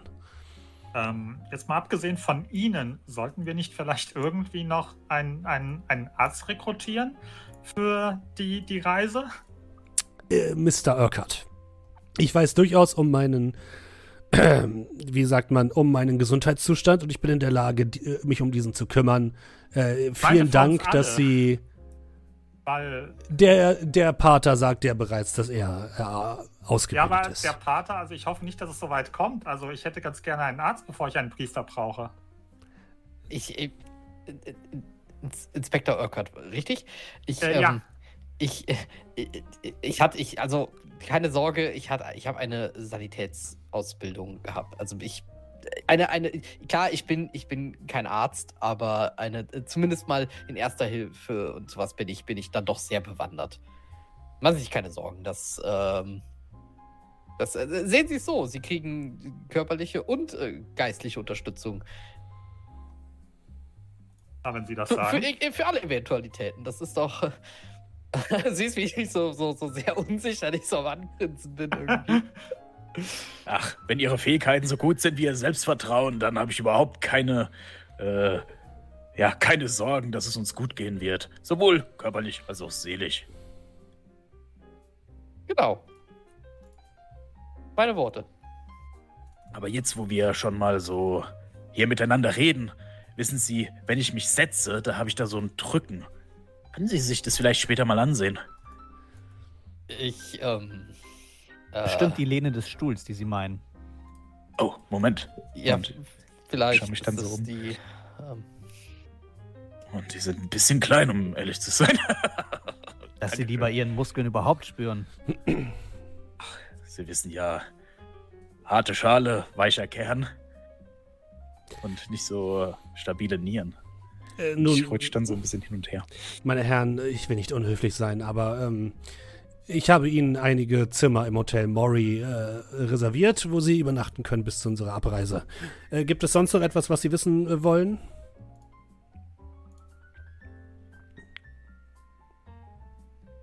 Ähm, wann und wo treffen wir uns?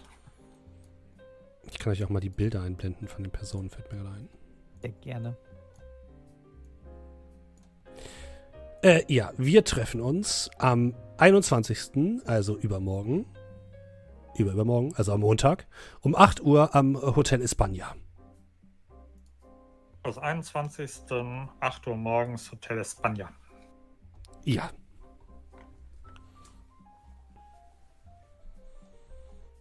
Und wenn sich bis dahin irgendwas ergeben sollte, wo kann man sie vielleicht antreffen? äh, Vielleicht auch mal überprüfen? Okay.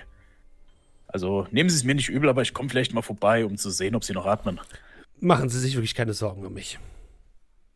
Dafür ist es schon lange zu spät. Aber Gut. ich bin für positive Überraschungen auf jeden Fall zu haben. aber äh, Mr. Larke, natürlich, falls Sie irgendwas brauchen, geben Sie mir auch gerne Bescheid. Ich. Wie gesagt, ich bin, ich bin zwar kein Arzt, aber ich kann mi- zumindest vielleicht bei einem kleineren Leiden oder Sie da vielleicht etwas bildlich sein. Ähm, ansonsten gehe ich davon aus, äh, irgendwelche Besorgungen für die Allgemeinheit, also Essen und so weiter wird gestellt werden. Also, Sie Ja, selbstverständlich. Selbstverständlich. Wie gesagt, um die grundsätzliche Ausrüstung kümmere ich mich.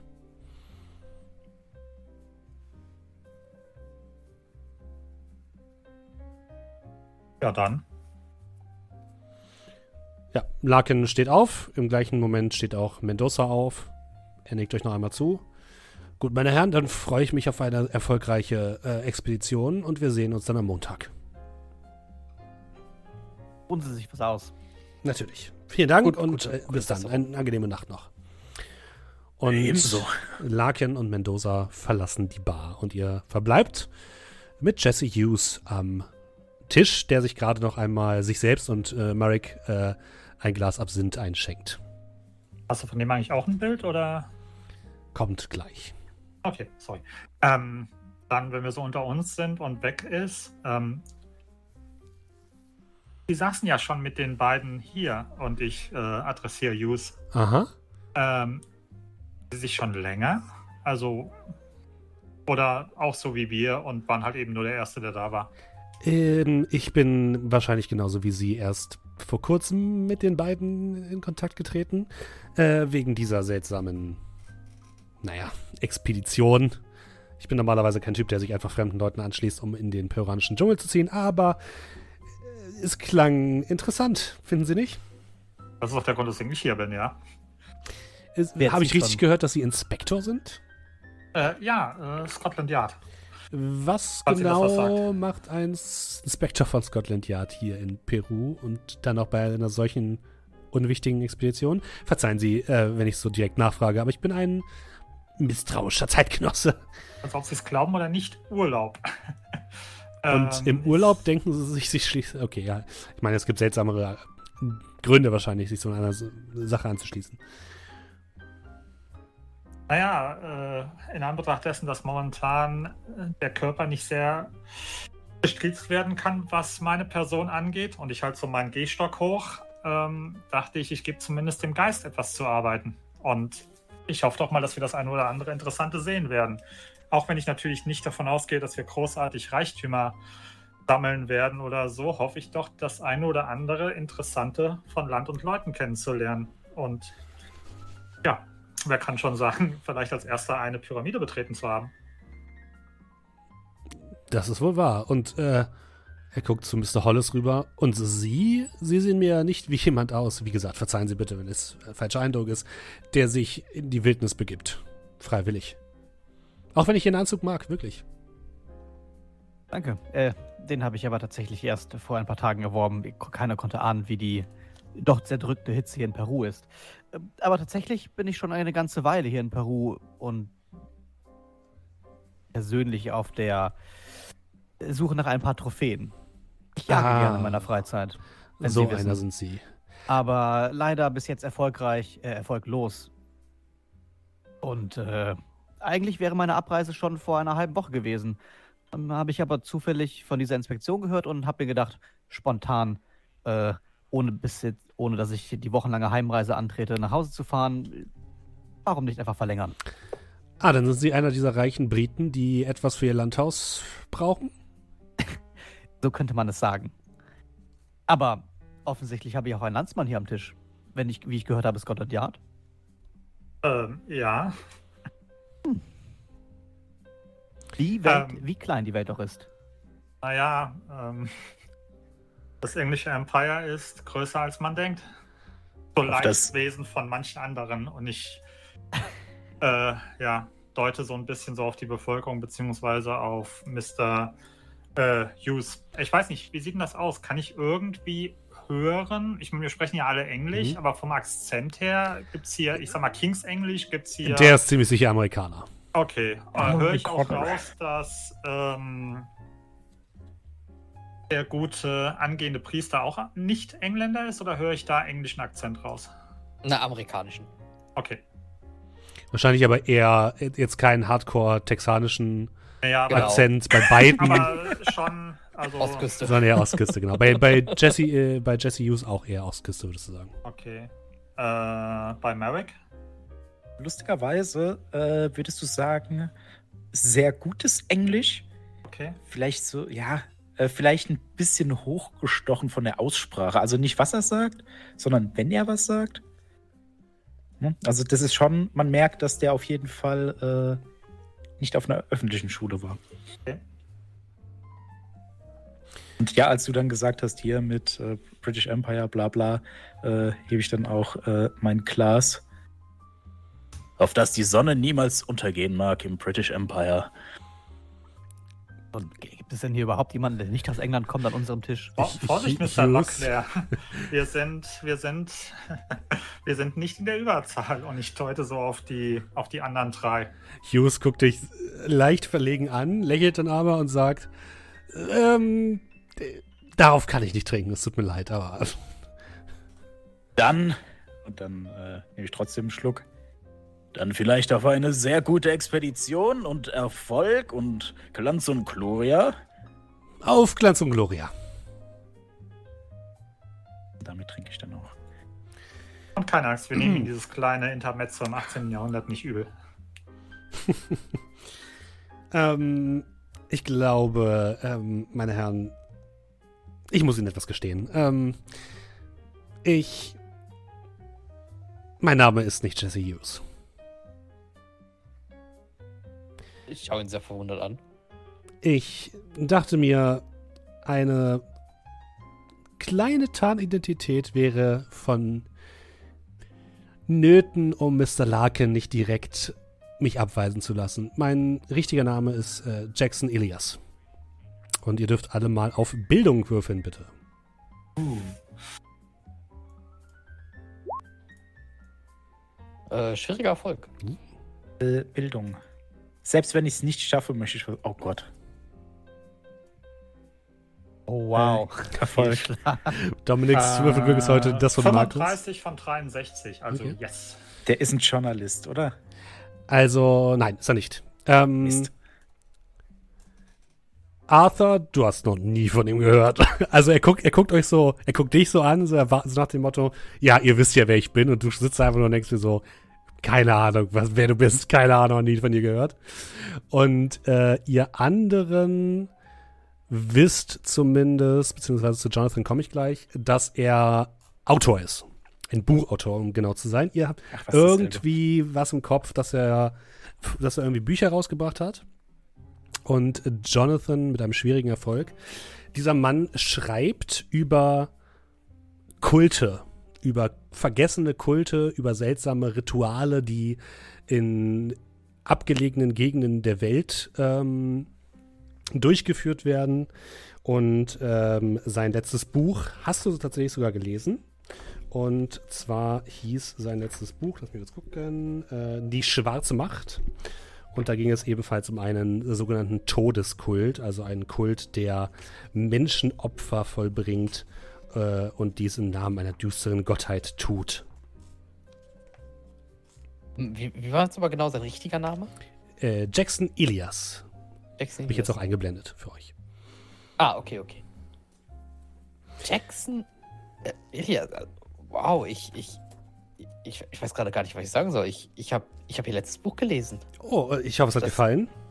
Äh, es, es war auf jeden Fall sehr interessant. Ich, äh, mein, ähm, äh, mein Mentor, ähm, Father Stafford, ähm, hat einige ihrer Bücher tatsächlich dort und äh, genau dieses hatte ich mir äh, zuletzt tatsächlich von ihm geliehen.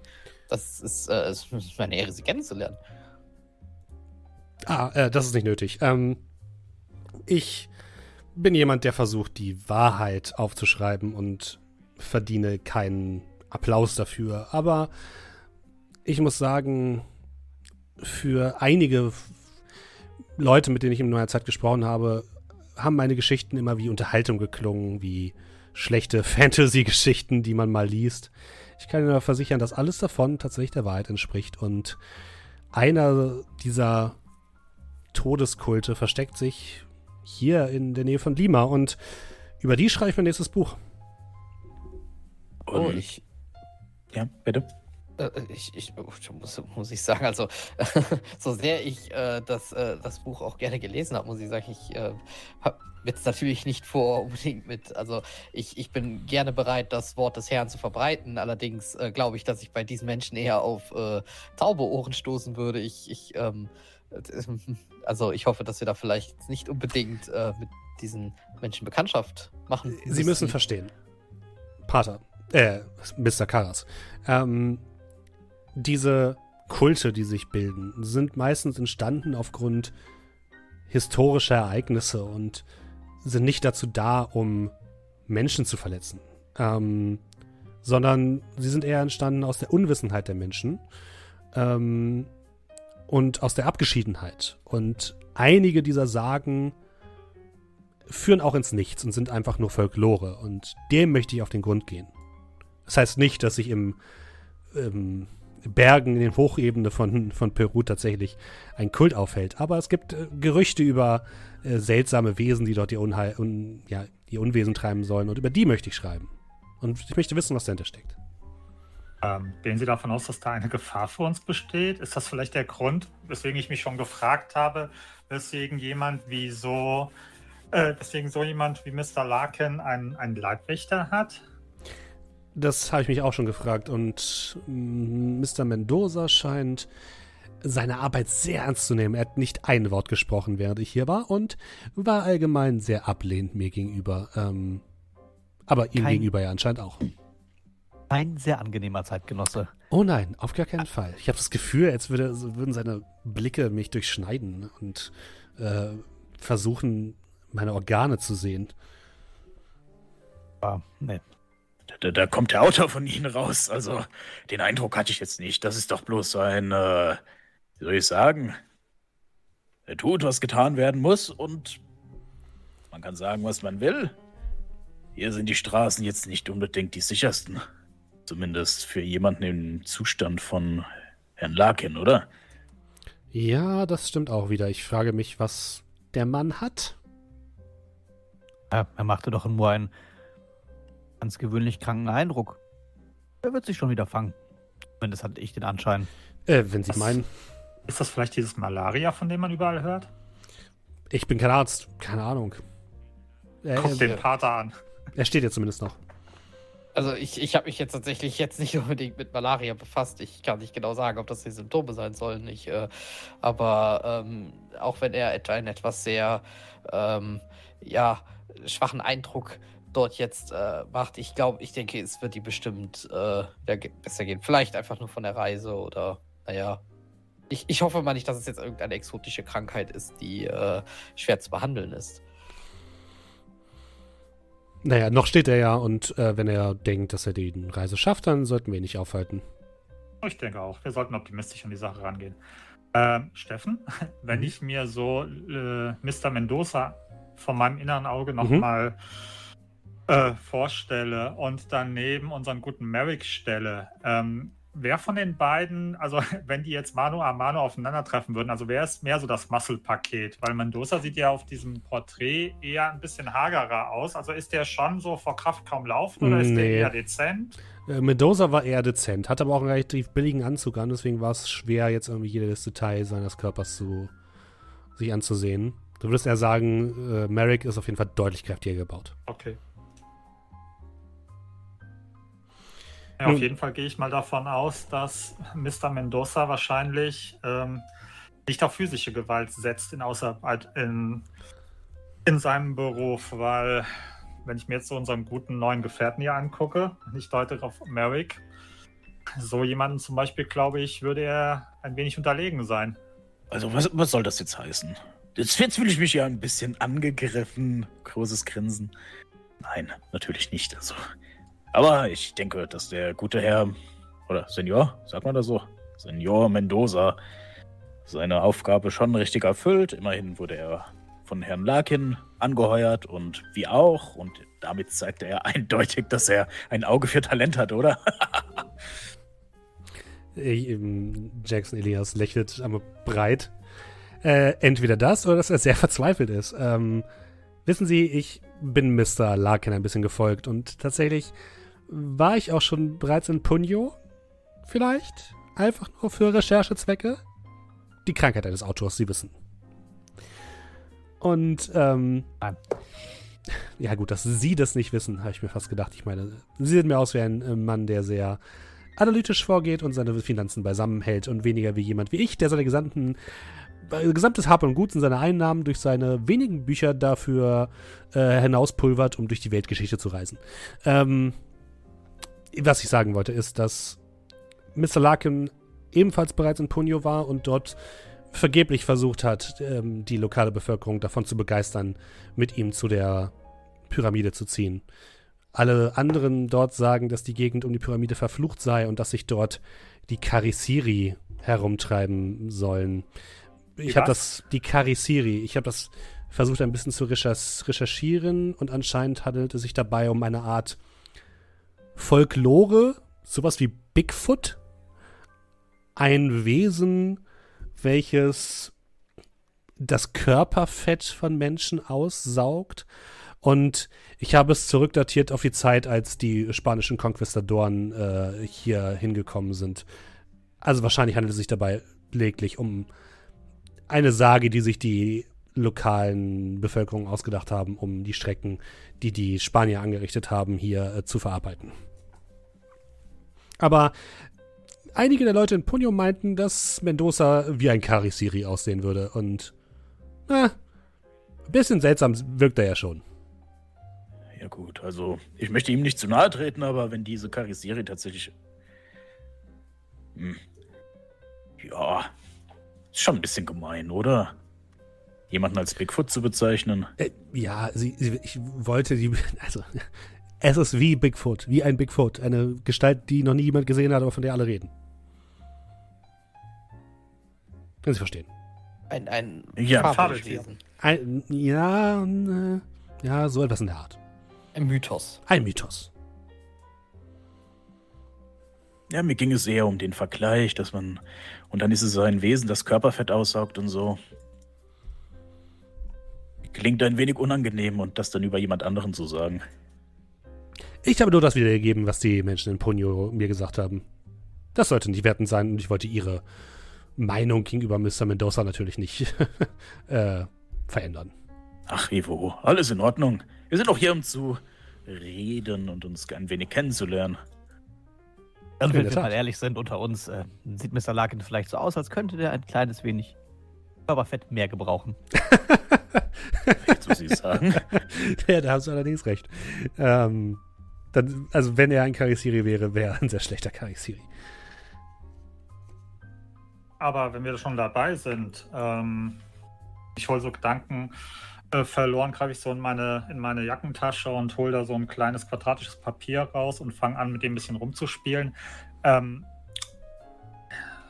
nachdem wir jetzt ja geklärt hatten, dass meine Jobbezeichnung mehr oder weniger in meinem Namen steht ähm, und bei Ihnen das Outfit ein wenig äh, Sie verrät, ähm, was machen Sie anderen beiden denn eigentlich, wenn Sie jetzt nicht irgendwelche Expeditionen beiwohnen, um Ihr Wissen oder vielleicht auch Ihre Geldbeutel zu bereichern?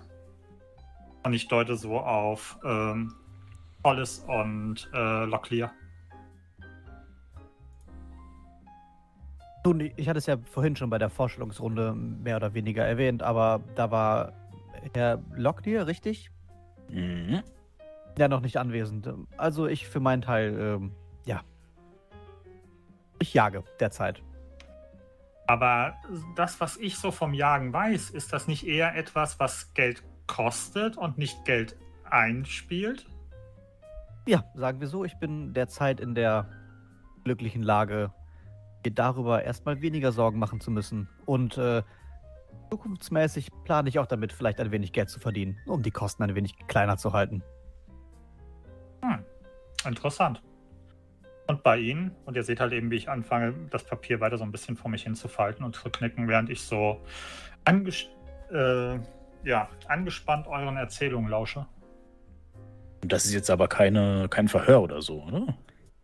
Ich bin nicht im sagt- Dienst und wenn, dann wäre ich auch ein wenig weit weg von meinem eigentlichen Gebiet. Ah, wer weiß. Sagten, sagten Sie ja gerade, wir sind hier, um zu reden und uns kennenzulernen. Und da wir mehrere Tage in einem Lastwagen verbringen, werden offensichtlich nicht schaden. Ja, das stimmt natürlich. Aber fühlen Sie sich nicht genötigt, Ach, Den- Quatsch. den Fragen des Scotland Yards zu antworten. Ich grinse so ein bisschen und nippe nochmal am Piskus Hauer. Also ich bin auch sowas wie ein Jäger, könnte man sagen. In erster Linie jage ich mein eigenes Glück, was dazu führt, dass ich mit mehr Glück als Verstand dann in derartige Ereignisse hineinrutsche. Würfel oder Karten? Lebensglück. Ah, Ich reise viel. Von Stadt zu Stadt, von Land zu Land. Ja, und schau dann mal, was das Leben einem so bringt. Es ist relativ kurz und die Eindrücke, die man sammeln kann, sind weitreichend.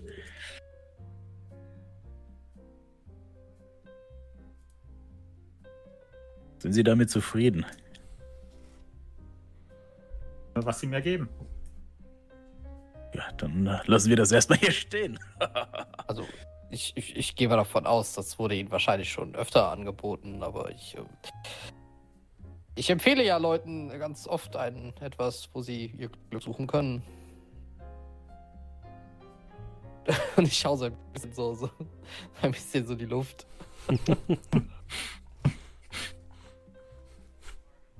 Jackson Elias grinst ein bisschen.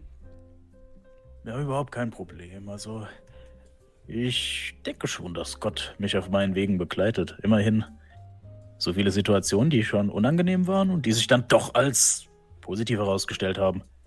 Wie zum Beispiel meine Notwendigkeit, hier ein wenig Geld einzutreiben. Also aufzutreiben, so rum. Und schon lande ich hier bei Ihnen. In der wahrscheinlich interessantesten Gesellschaft, dieses, die es hier in Lima gibt. Hört, hört. Schon sagen, äh, wie ich, wie ich an der Stelle gerne rezitiere. Seid getrost und unverzagt, alle, die, die den Herren harret.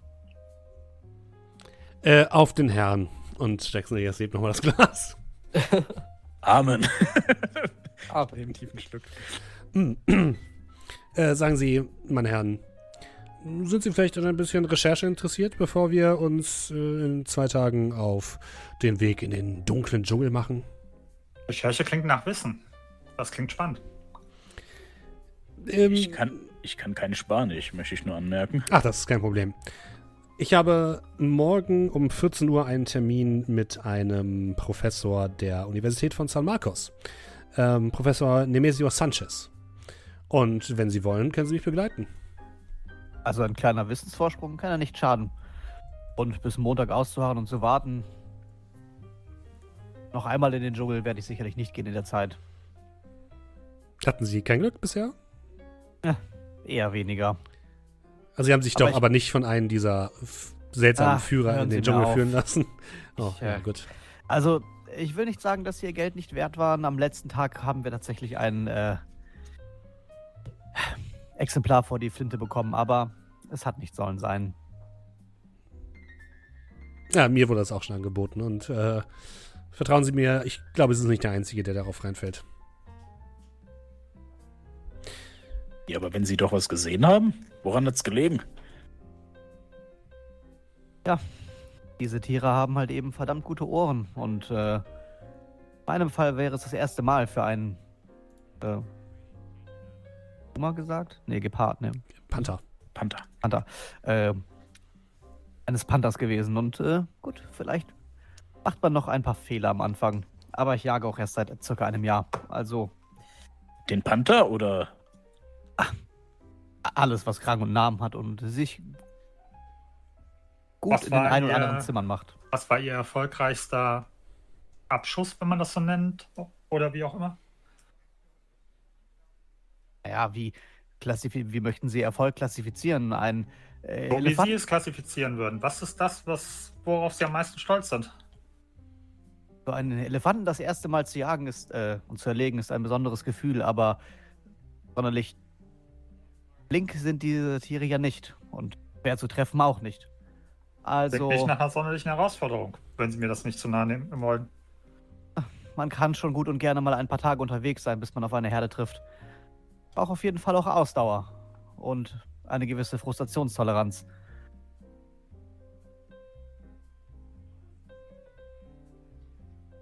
der, Herr Ins- der Herr Inspektor hat ja einen Stock, oder? Korrekt. Ich schaue den dann an. Schau dann den Herrn Inspektor an. Herr Inspektor, Äh, ja. Siehst du, wie ich von meinem Papier hochgucke, was ich immer noch so ein bisschen am Knicken bin? können Sie durch den Dschungel laufen mit dem Stock da?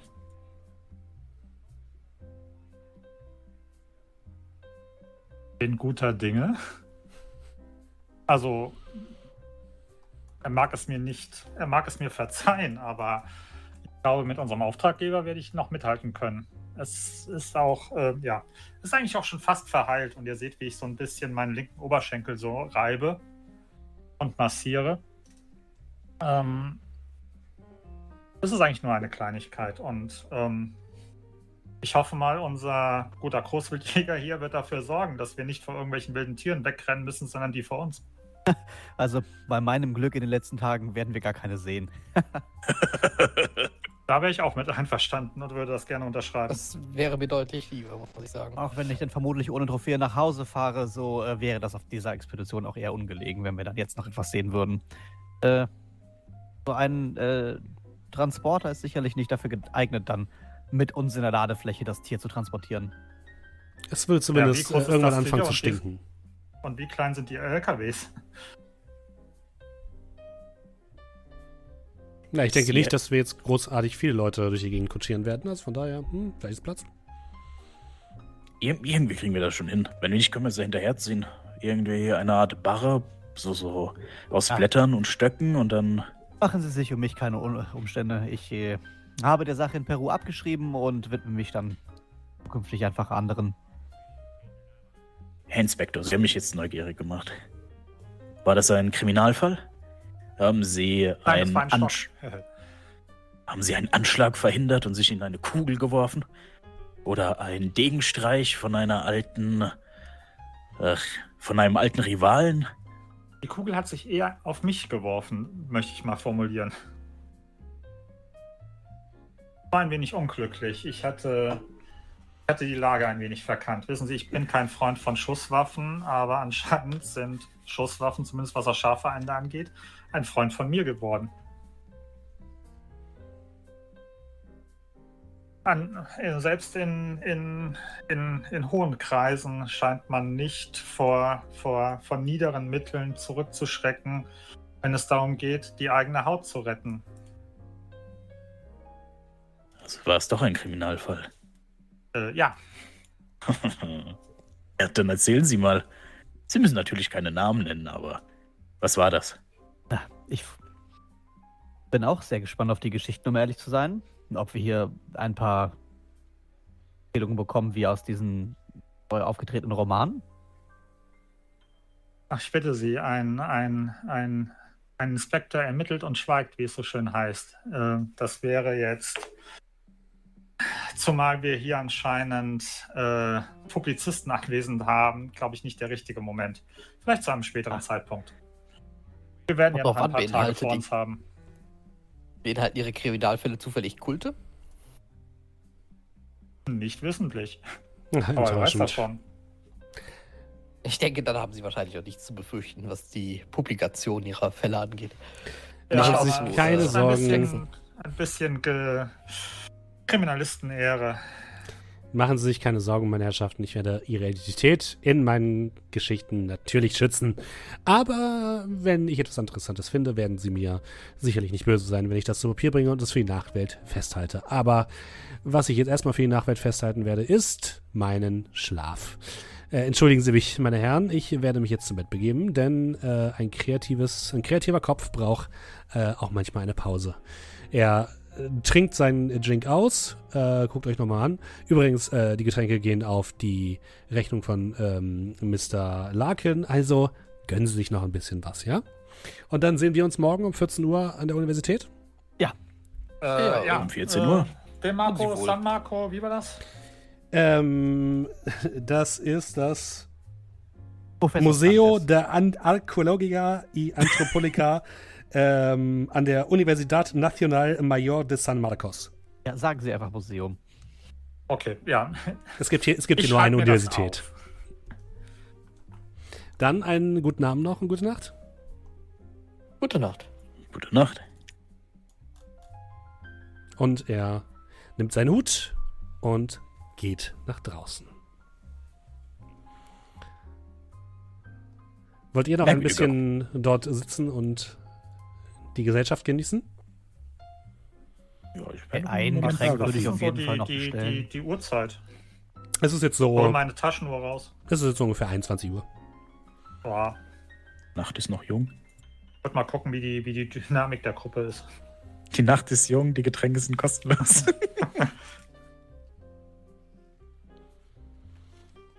Jetzt, wo wir unter uns sind, ähm, können Sie das empfehlen?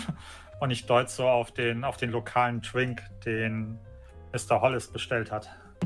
Diesen Pisco Sour? Also, ich weiß nicht, das hängt natürlich individuell von Ihrem Geschmack ab, aber äh, trinken Sie hin und wieder einen Wein, einen Weißen? Ähnelt sehr stark diesem Weißwein. Ein wenig säurig. Kann ihn gut trinken. Und zu diesem warmen Wasser eine sehr gute Erfrischung tatsächlich. Ich nehme auch noch einen, also Äh, ja, dann äh, machen wir doch da zwei draus.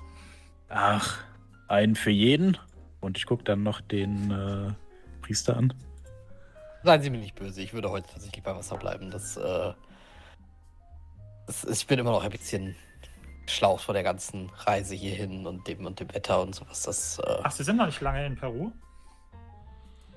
Äh, schon einige Zeit, allerdings trotzdem ist es, äh, es ist ein Dauerzustand. Wie gesagt, auch das Wetter macht mir etwas zu schaffen. Ich sag Ihnen, Sie sollten wirklich, also gibt es nicht irgendwie ein, ein, ein Sommeräquivalent oder Tropenäquivalent? Und ich deute wieder auf seine, äh, seine Kutte. Das, da, da, nein, glauben Sie mir, das ist die Kleidung ist vollkommen in Ordnung. Das äh, allerdings, ähm, ja, wie gesagt, ich bin einfach nur nicht so ein, bin, ich bin nicht so ein Mensch für sehr, sehr warme Temperaturen. Das ist, äh, ich kriege, ich, ich habe dann manchmal ein bisschen Probleme mit dem Kreislauf, wenn es viel zu warm wird. Dann auch noch diese feuchte Luft und sowas. Das, das, das ist man leider auch in Boston nicht gewöhnt. Durchaus gewöhnungsbedürftig. Genau, das ist, ähm, ja, deswegen, ich, ich äh, versuche möglichst einfach nur gut äh, hydriert zu bleiben. Wäre gut, weil anscheinend sind Sie ja für unser aller Wohl, sowohl geistig als auch körperlich verantwortlich. Naja, ich. Verantwortlich würde ich es vielleicht nicht nennen, allerdings, äh, ich werde natürlich äh, mein Bestes geben, aber am Ende des Tages liegt äh, wie so oft ähm, im- ihr Schicksal wohl im, in den Händen des Herrn. Äh, apropos leibliches Wohl. Aber ich gebe mein ähm, Bestes. Kann einer von Ihnen kochen? Ich kann essen. Und trinken. Aber, Auf jeden äh, Fall. Dann dann wird das auch klasse. Weil, wenn ich das so richtig verstanden habe, könnte das eventuell ein Punkt sein, der dann auch zumindest den zweiten Teil der Etappe äh, der Reise auf uns zukommt. Ach, das, das wird schon irgendwie gut gehen. Also, ich bin jetzt nicht in der Lage, ein Vier-Gänge-Menü oder was auch immer es hier äh, in London so geben kann. Äh, das kann ich nicht herbeizaubern, aber einfache Gerichte für die Straße überhaupt kein Thema. Erfahrungsgemäß das Essen während einer Expedition noch eher etwas spärlich. Von daher, äh, das sollten wir schaffen.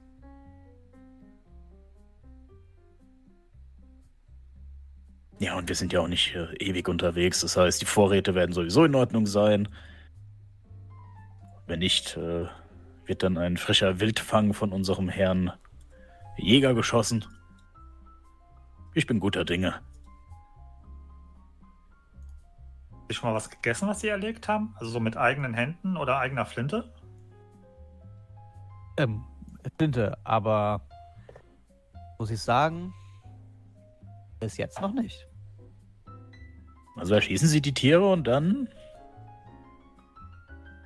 Je nachdem, wenn sie ausgestopft oder das Fell abgezogen. Und entweder kommen sie in meine Sammlung oder ja, viel Platz habe ich tatsächlich nicht mehr. Und auch vorne hinten von, von vornherein nicht gehabt. Aber gehen sie dann entweder bislang an äh, Freunde oder Inter- Interessenten für eine kleine Summe. Aber bislang, das äh, wird sich vielleicht in kommender Zukunft ändern.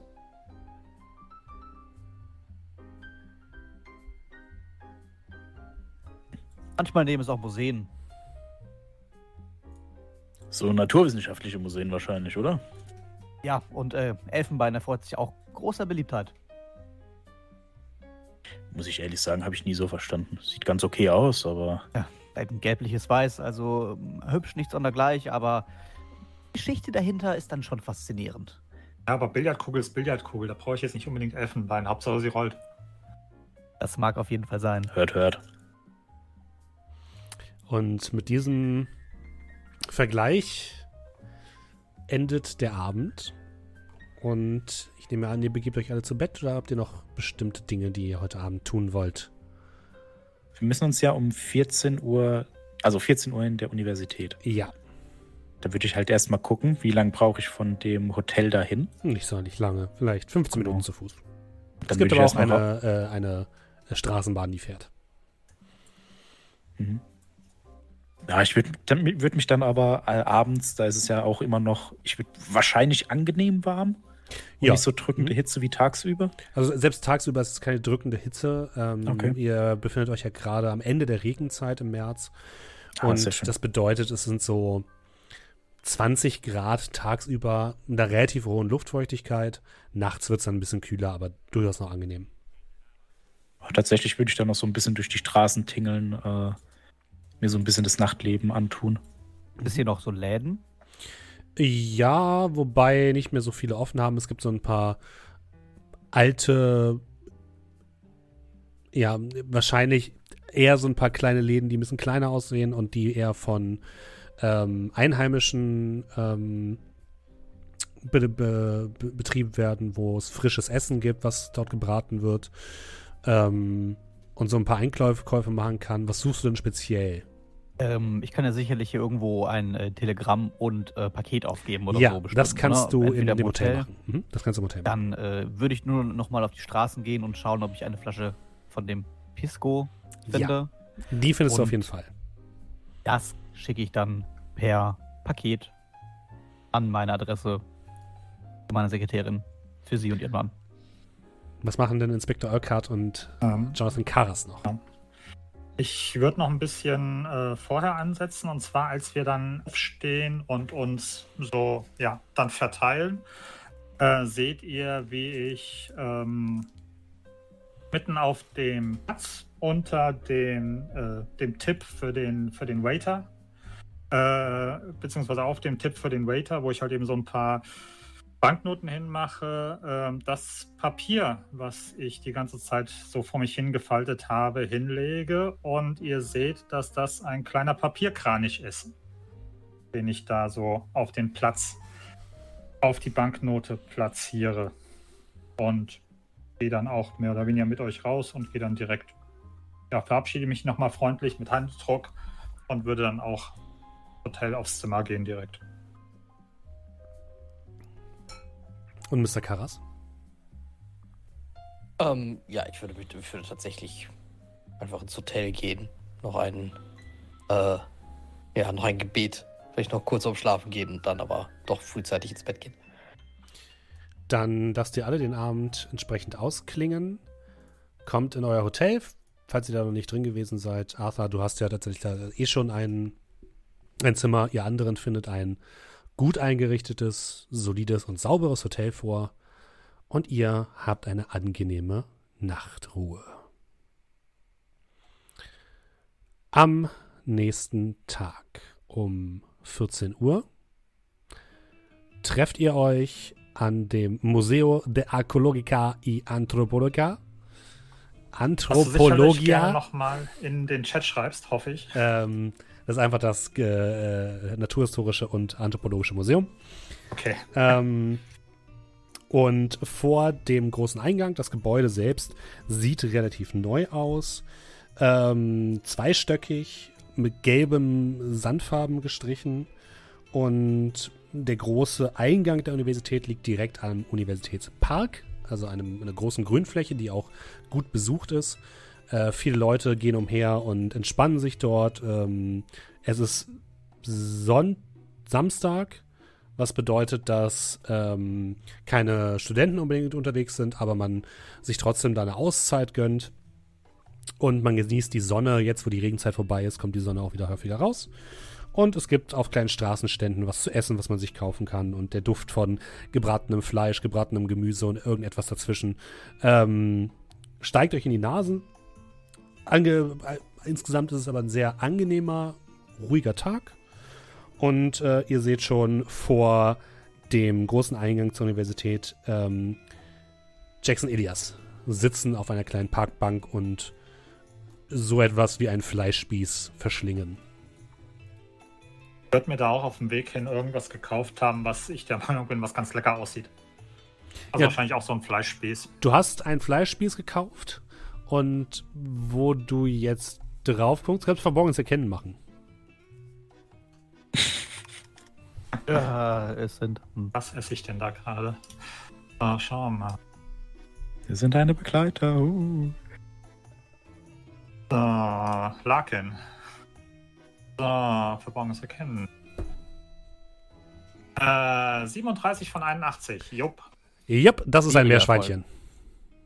Oh, die Big. Guck erst und wirst mit. Okay, aber dann. Oh, schmeckt nicht schlecht. Habt ihr, was habt ihr, habt ihr anderen auch noch irgendwas gemacht, bevor ihr euch treffen wolltet, oder?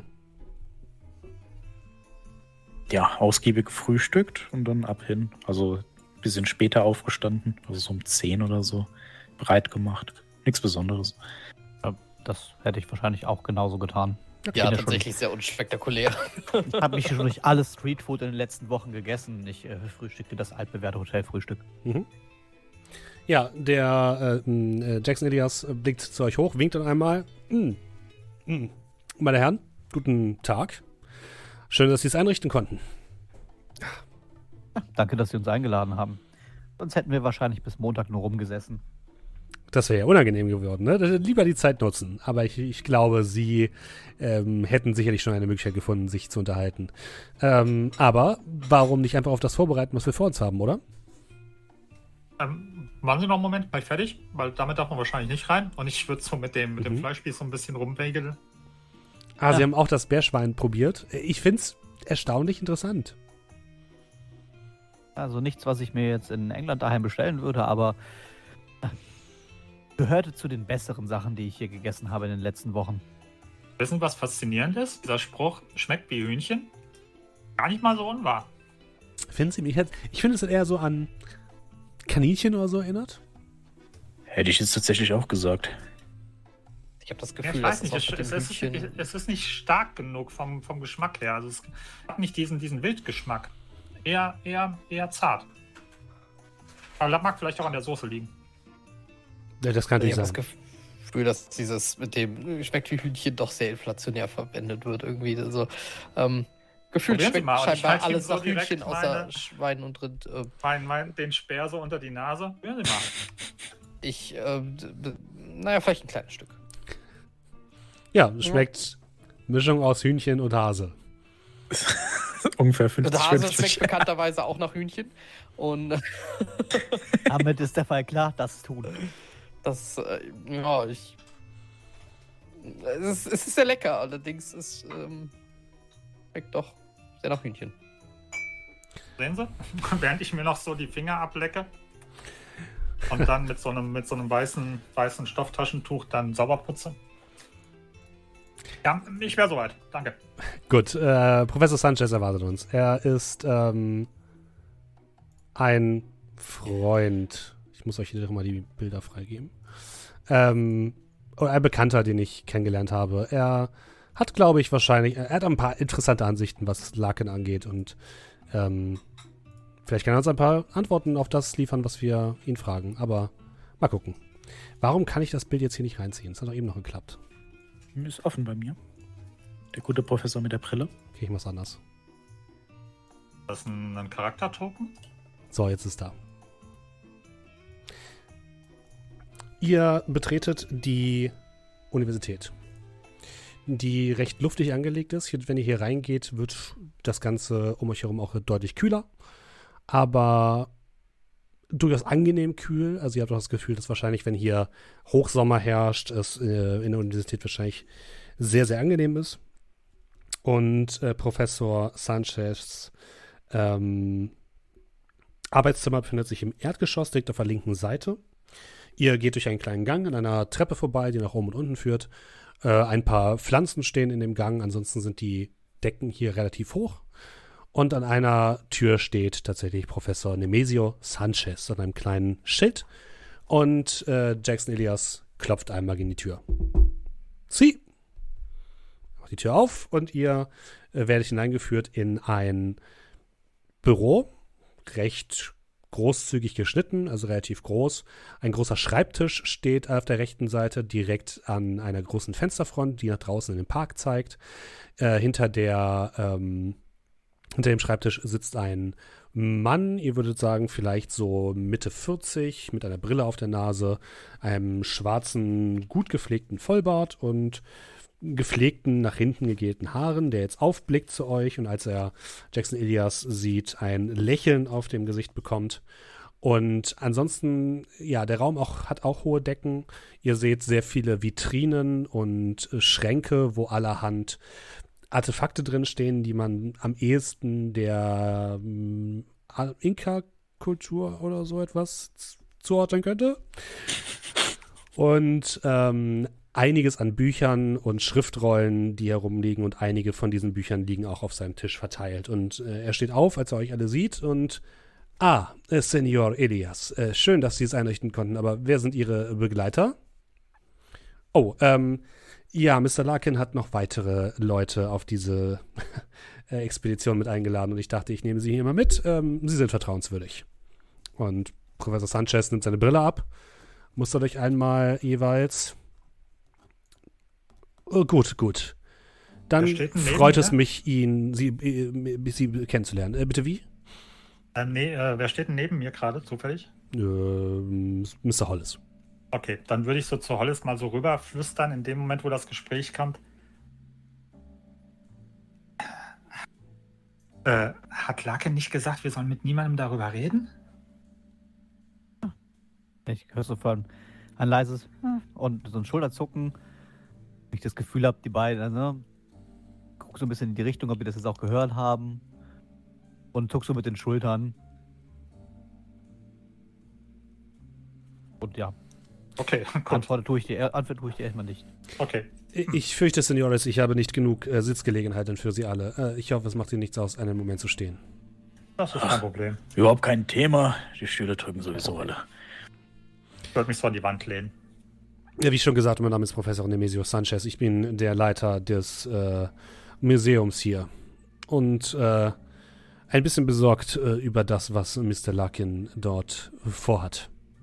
Sie haben sich von ihm dort hineinquatschen lassen, genauso wie Mr. Elias. Also reinquatschen lassen würde ich jetzt nicht sagen. Das war eine relativ schnelle Geschichte. Ja, ich verstehe. Ich bin leicht zu überzeugen. Sie können wow. mich ja überzeugen, warum das eine dumme Idee ist. Ja, so Stand jetzt suchen wir doch nach ich sage mal, verlorenen Ruinen. Er guckt dich an. Bei, mit Verlaub. Senor Larkin ist ein Huakeros. Ein äh, Grabräuber. Jemand, der die Schätze unseres Volkes raubt und sie für seine persönliche äh, Bereicherung außer Landes bringt. Ja, es gibt keine Gesetze, die ihm, da, die ihm das verbieten, aber es ist eine Schande. Eine Schande für dieses Land. Aber so wie er das erzählt hat, klang es so, als ob niemand an dieser Pyramide interessiert sei, geschweige denn glaubt, dass es da irgendwas zu holen gibt. Ich fürchte, der Mr. Larkin ist lediglich der Erste, der sie gefunden hat. Wenn es sie tatsächlich gibt, dann müssen die Inhalte, die dort gefunden werden, dem Museum übergeben werden, damit wir sie bewahren können für unser Volk. Ähm, Steffen? weiß ich zufälligerweise mit meinem Lucky Shot äh, Rechtswesen 30, äh, wie so die Regelungen in Südamerika und Peru im Speziellen sind mit Sachen, die man findet. Mhm, also sprich, äh, darf man die außer Landes führen? Muss man die ins Museum überführen? Also wie sind da so die, die Regelungen? Ich würde dir mal an, ich würde dir mal sagen, dass du dich wahrscheinlich informiert hast vorher. Äh, es gibt in Peru keine Gesetze, die Ausländer daran hindern, Artefakte außer Landes zu schaffen. Ähm, Punkt. Genauso wenig wie Jaguars, Pumas. Yep. Okay, also es ist jetzt, ich sag mal, es ist moralisch verwerflich, aber nicht ungesetzlich, was yep. wir machen, wenn wir es denn machen würden. Korrekt. Okay, gut. Ja gut, aber ohne den äh, guten Herrn Larkin würde da sowieso niemand hingehen, oder? Also, wenn er nicht hingeht, holt sowieso keiner raus. Wenn er hingeht, werden Sachen gefunden. Ein paar werden sowieso hier bleiben oder wieder herkommen. Glauben Sie mir, ich habe versucht, mit äh, Mr. Larkin zu sprechen. Ich habe versucht, ihm meine Hilfe anzubieten. Ich habe versucht, ihm einen Handel anzubieten. Ich habe ihm vorgeschlagen, dass wir ihm die Artefakte abkaufen. Er ist darauf nicht eingegangen. Vielleicht ist er selbst ein Sammler. Das mag ja sein, aber solche Gegenstände von solch signifikantem geschichtlichen Wert für unser Land gehören nicht in eine private Sammlung hinter verschlossene Türen. Was, was sollen wir denn da für Gegenstände erwarten, wenn wir da schon hingehen, wenn Sie darüber sprechen, dass die alle so signifikant sind? Naja, das, was er mitgebracht hat, das, was er herumzeigt. Wenn das wirklich aus dieser Pyramide stammt, dann reden wir hier über Artefakte, die aus der Urzeit unseres Landes stammen. Wenn, ich wiederhole, wenn. Vielleicht ist äh, Senior Larkin auch weiterhin nur ein Fantast, der sich das Ganze ausgedacht hat.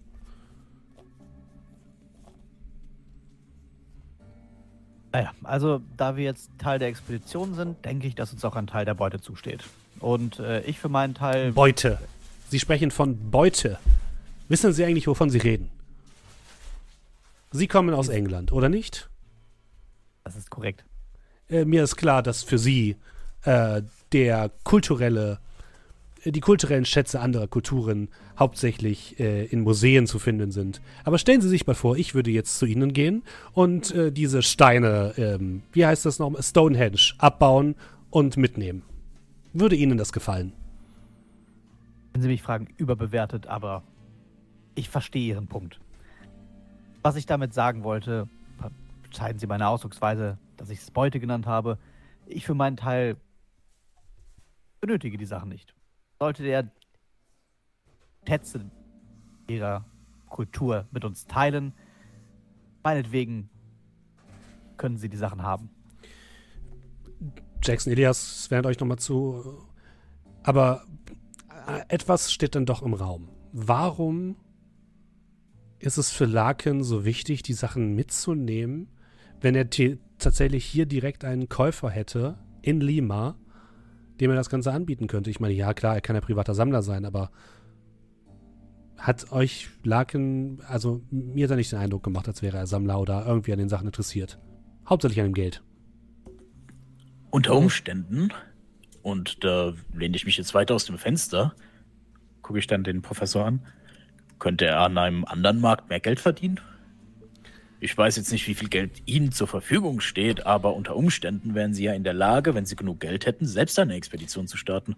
Ich habe Senior Larkin gesagt, dass ich bereit bin, nahezu jede Summe für die Artefakte zu bezahlen. Er hat abgelehnt, bevor er auch nur meine, mein Angebot angehört hat.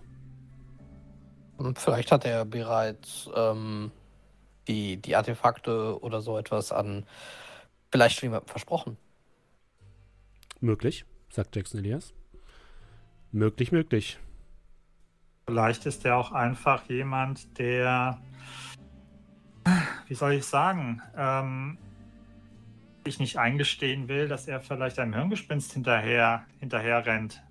Solange er die Artefakte, und ich mache so Anführungsstrichen in der Luft, für sich hat und an einen unbekannten Käufer verkauft, kann er immer behaupten, dass er erfolgreich war. Wenn er sie an Sie und an ein Museum verkaufen will, dann muss er liefern und ich, kann nicht behaupten, dass er erfolgreich war. Ich gebe zu, dass ich zunächst auch nur dachte, dass äh, Senior Larkin sich einer Fantasterei hingibt, aber tatsächlich habe ich eine meiner Assistenterinnen auf die Recherche begeben und sie hat etwas gefunden. Ein Tagebuch eines Conquistadores, der über diese Pyramide geschrieben hat. Ich habe sie darum gebeten, es zu übersetzen. Ähm, und sie ist gerade dabei, beziehungsweise fast fertig. Ähm, ich habe sie außerdem darum gebeten, äh, noch nach einem weiteren Artefakt im Lager zu suchen. Sie müsste bald hier sein, dann kann sie Ihnen selbst davon berichten. Also auf jeden Fall. Und ihr seht, wie ich so ein bisschen durch das Fenster raus auf den Markt schaue. Denke ich, es ist momentan zu früh, solche Diskussionen zu führen. Ich meine, wir müssen das Meerschweinchen erstmal erlegen, bevor wir es häuten und essen können. Also würde ich wahrscheinlich sagen, wir sollten, ja, wir sollten vielleicht erstmal abwarten, ob wir da überhaupt die Pyramide finden, irgendetwas finden. Vielleicht ist er wirklich nur ein Träumer und das meine ich im positiven Sinne. Jackson guckt dich an. Naja, wir sind ja aber hier, um Informationen zu erhalten. Also warum nicht Informationen ansehen, die uns angeboten werden? Hm? Ja, das auf jeden Fall. Ich meine nur darum, jetzt schon irgendwelche Diskussionen, was mit, äh, mit irgendwelchen Sachen, von denen wir noch nicht mal wissen, wo sie sind, was sie sind. Also äh, was damit passieren soll, zu diskutieren, ist vielleicht etwas früh. Ich verstehe, Senores. Und ich möchte an ihre an ihr Herz appellieren wenn Sie schon dorthin gehen und tatsächlich diese Pyramide finden sollten, bringen Sie die Dinge, die Sie finden, zu mir. Natürlich werde ich Sie entsprechend entschädigen. Ich möchte nicht, dass eine dieser Artefakte außer Landes gebracht werden. Aber Ihnen ist schon klar, dass wir damit äh, unseren Auftraggeber hintergehen würden, oder? Naja, für was bezahlt sie denn, äh, Senor Larkin? Bis jetzt sind wir so ohnehin nicht wirklich bezahlt worden, beziehungsweise ich denke, ihn hat er den Aufenthalt im Hotel organisiert.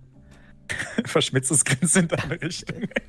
Letzten Endes äh, bin ich für meinen Teil für eine Expedition hier. Wenn Sie sagen, wir starten die Expedition heute, meinetwegen.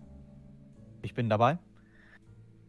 Haben, haben Sie einen Wagen? Haben Sie. Ach, Quatsch.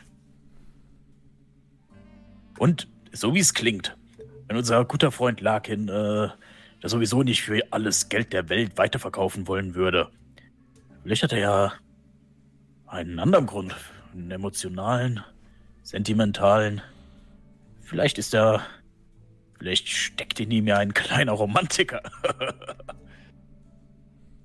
Ich denke auch, wir sollten ja, glaube ich, niemanden vorverurteilen und sollten einfach schauen, dass wir erstmal äh, ja, uns anschauen, was uns im Dschungel nah Pino, Pino erwartet. Punio. Und ah ja, genau, danke.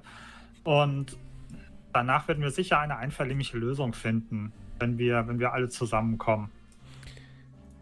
Professor Sanchez guckt auf seine Taschenuhr. Ach, ich wundere mich, wo Riso bleibt. Äh, würden Sie freundlicherweise nach ihr sehen? Ähm, Sie sind an einer Treppe vorbeigekommen, einfach nach unten, zweite Tür links.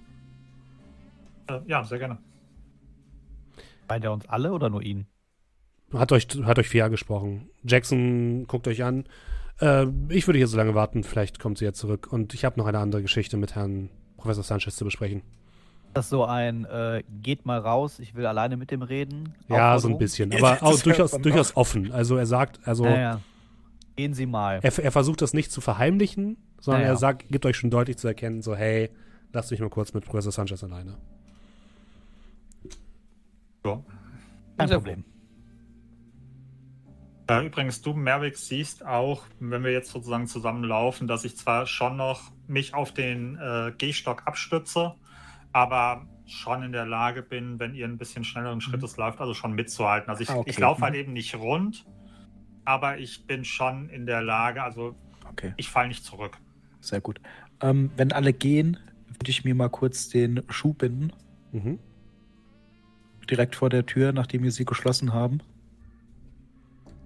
Und vielleicht versuchen zu hören, was sie da so besprechen. Wirf mal horchen. Äh, nö. Nur Die Tür ist zu Sch- Stimmen, ja. Ja, und dann äh, mache ich auch den Schuh zu und ab geht's zu den anderen. Also geht zum Lagerraum. Ja, also da, wo wir hin sollten. Geht die Treppe herunter in den Keller der Universität und seht dann schon links eine Tür ein Spalt breit offen stehen. Es ist hier recht duster. Allerdings könnt ihr ein paar Lampen anmachen, die zumindest den Gang beleuchten. Und ähm, die schwere Tür zum Lager, ja, steht ein Spalt breit offen. Ja. Würde einfach mal hingehen und äh, Hallo, Miss. Äh, was hat er nochmal da gesagt? Äh, Riso. Miss Riso? Hallo? Sind Sie hier unten?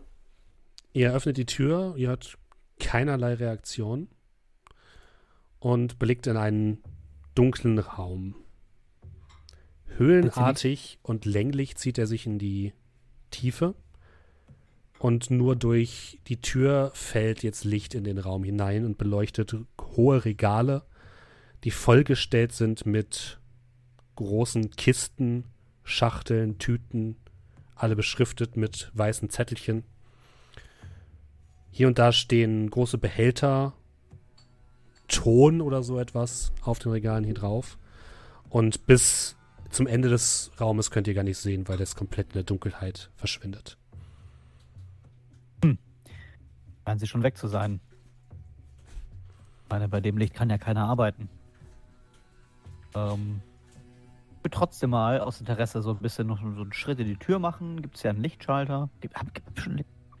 Äh, ja, gibt es. Du betätigst den Lichtschalter und es passiert nichts. Huch. Nochmal an, aus. Passiert immer noch nichts. Nein. Mechanische Reparaturen. Du würdest. Du kannst, ja, wirf mal mechanische Reparaturen. Hier, extrem. Oh, nicht schlecht. Ähm, am Schalter ist alles in Ordnung. Am Schalter ist alles in Ordnung. An der Leitung würdest du sagen auch. Wahrscheinlich ein Problem mit der Lampe selbst. Äh, ist die hier in direkter Nähe? Du siehst sie nicht, nein. Du siehst, kannst den Kabeln folgen und blickst so ein bisschen an der Decke entlang und ver vermutlich gibt es in der Mitte des Raumes eine einzige äh, Lampe. Ja, ich, äh, ich taste mich mal einfach in den Raum vor. Mhm. Ähm, Mr. Locklear? Hm? Die waren doch Raucher, oder? Mhm. Und ich zünd mir eine Kippe an. Mit was zündest du die dann an? Wahrscheinlich mit dem Streichholz. Ähm, hätten Sie da noch vielleicht ein, eins, zwei über? Ich bin gerade am überlegen, was wir anzünden könnten, weil die halten nicht besonders lange. Gab's hier, äh, gab's hier irgendwas anderes oder hat man generell irgendwas ganz dabei? viele Akten. Ja, nee, das- Mir ging es eher um, stehen da irgendwie Notkerzen oder so. Ähm, du hast keine gesehen, nein. Also kannst, du kannst mal Verborgenes erkennen würfeln. Dürft ihr, dürft ihr alle mal. schwierig. Schwierig. Nee, nee, du hattest. Ja, doch, tatsächlich schwierig. Kritisch? Kritisch. Nee, schwierig. Äh, alles schwierig geschafft, ja. sehr gut. Okay. Ähm, Marek und Inspektor Urquhart, ihr wolltet euch nach Lichtquellen umgucken, ne? Jupp. Ihr findet tatsächlich nicht weit entfernt eine kleine Nische in der Wand, wo sich zwei Taschenlampen befinden. Und haben die hier eher, äh, eher ähm, öfters Probleme mit dem Licht. Ähm, bitte. Und ich würde ihm eine so rüberreichen, während ich mir eine anschalte. Ja, mache ich dann auch. Arthur, dir steigt ein seltsamer, säuerlicher Geruch in die Nase. Und du siehst, dass die einzige Lampe, die es in dem Raum gibt, oben anscheinend zersprungen ist. Da hängt nur noch ein Kabel von der Decke und an dem Kabel nichts mehr. Ah, in der Mitte des Raumes. Und Jonathan, du siehst, dass ungefähr, ja, so relativ tief im Raum drin, zwischen, ziemlich eng zwischen zwei Regalen, einige Kisten auf dem Boden liegen, die aussehen, als wären sie heruntergefallen. Hatten Sie zufällig etwas, etwas umfallen hören? Hm? Äh, nein, es ist einfach nur dunkel. Die Lampe hier ist defekt. Riechen Sie das Hm. auch? können Sie Bisschen mal- Luft hier unten. Herr Inspektor, können Sie vielleicht mal mit der Äh, Lampe ja, dort, bitte, was? dort, was ist denn da vorne? Dort, können Sie mal hinleuchten? Das sieht aus, als würde da etwas umgefallen sein. Ähm, ja, warten Sie, ich komme. Und ich würde mit der Lampe nach vorne gehen. Da, wo du hinleuchtest, liegen tatsächlich zwei große Kisten auf dem Boden. Eine davon ist an der Seite aufgesprengt und äh, es sie- scheint so, als würde da äh, Stroh hinauslugen und etwas, was gülden glänzt.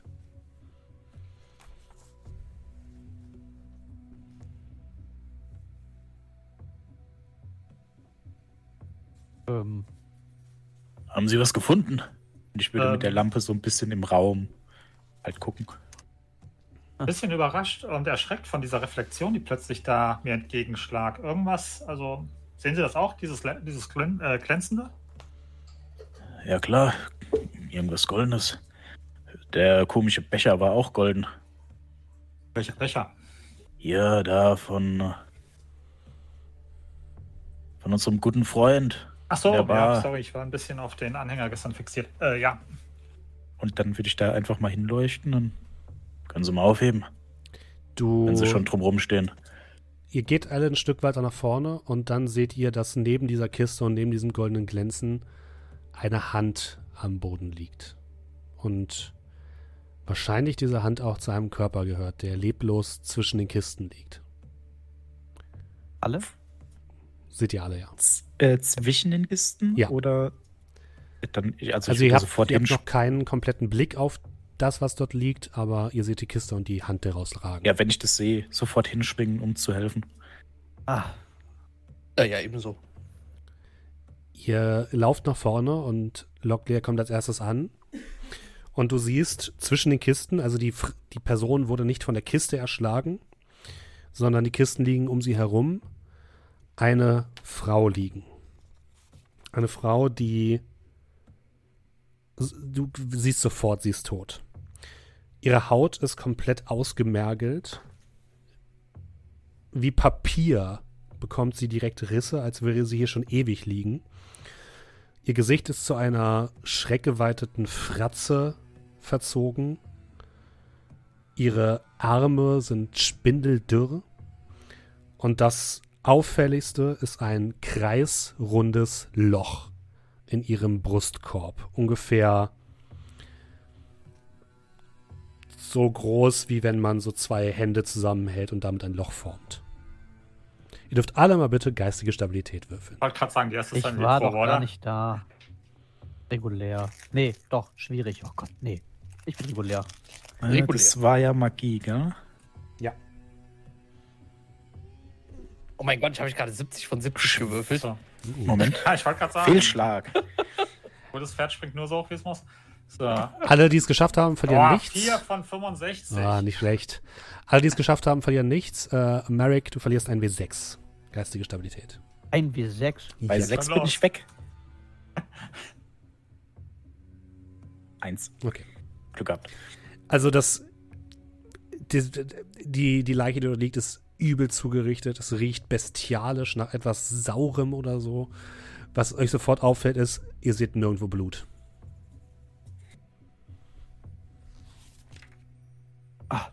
Oh Gott. Meine Scheiße. Hier los. Entschuldigung. Wenn Wir ich, äh, sollten- Ähm, Sollten wir nicht hoch und die, die anderen rufen? Hier kommt jede Hilfe zu spät. ich leuchte noch mal in dem Raum rum. Versteckt sich hier irgendwas? Das müssen wir auf jeden Fall melden. In dem Moment, wo du rumleuchtest, siehst du nichts, nein. Ja, Aber du siehst, dass die Tür zu ist. Ihr habt sie Oh. offen gelassen eigentlich, als ihr reingegangen seid. Oh, oh, die Tür ist zu. Und ich würde dann hinhechten, Aha. versuchen, die Tür zu öffnen. Scheint verschlossen. Verschlossen. Wenn ich mir die Tür angucke, wie stabil sieht die aus? Die sieht recht stabil aus, aber du könntest es vielleicht mit Gewalt schaffen. Oder zumindest entweder du allein oder mit jemand weiteres, die zu öffnen. Ich bin gerade am überlegen, gibt es hier irgendwie was, was man zum Hebeln benutzen könnte? Du könntest halt was suchen, Also- wenn du möchtest. Äh, das würde ich, glaube ich, erstmal machen. Dann wirf bitte Glück. Nee, Also, du findest halt jede Menge Kisten und Dinge, die aussehen, als hätten die einen sehr hohen archäologischen Wert und die man nicht sonderlich gut fürs Aufbrechen von Türen benutzen kann. Was ist Locklear? Ist sie zu? geschlossen und ich bekomme sie nicht auf. Ich weiß nicht, ob sie abgeschlossen ist, aber Geh mal Leid- zur Seite, wir beide machen das mit Gewalt. ich habe ich hab auf eine Art Stange gehofft, aber nun gut. Und ich äh, krempel dann so ein bisschen die Ärmel hoch. Gut, Bereit? dann dürft ihr beide heute mal Stärke würfeln. Hier. Oh. 80 von 90. 4 von 55. Nicht schlecht. Extremer Erfolg. Also wer ist hier der Muskelprotz? Äh, währenddessen, Inspektor Urquhart und Jonathan, was macht ihr? Ja, Die anderen beiden versuchen, die Tür aufzubrechen. Ähm, ich würde erstmal mir die, den Leichnam angucken. Also der, Mhm. du hast gesagt, also Loch in der Brust wirkt wie ausgetrocknet, richtig? So? Ja. Äh, du kannst mir- mal Verborgenes Erkennen würfeln. Okay. Ich würde mir Karas angucken. Du hast schon mal gesehen? Du, du siehst übrigens währenddessen, also beziehungsweise kurz nach dieser Entdeckung siehst du, wie ich ähm, aus meiner Tasche ähm, eine, Nope, Eine Kette hole. 87 von 81. Boah.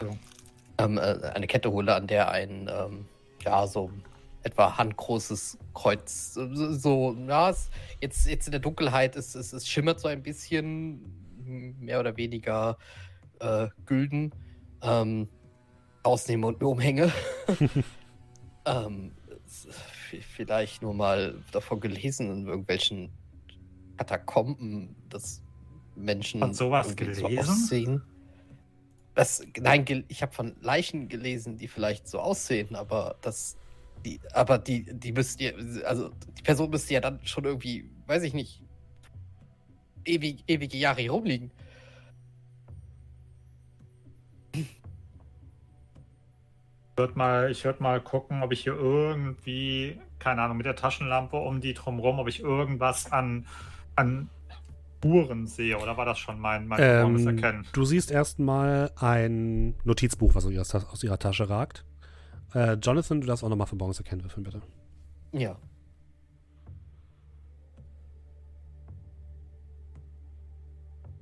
Äh, regulär.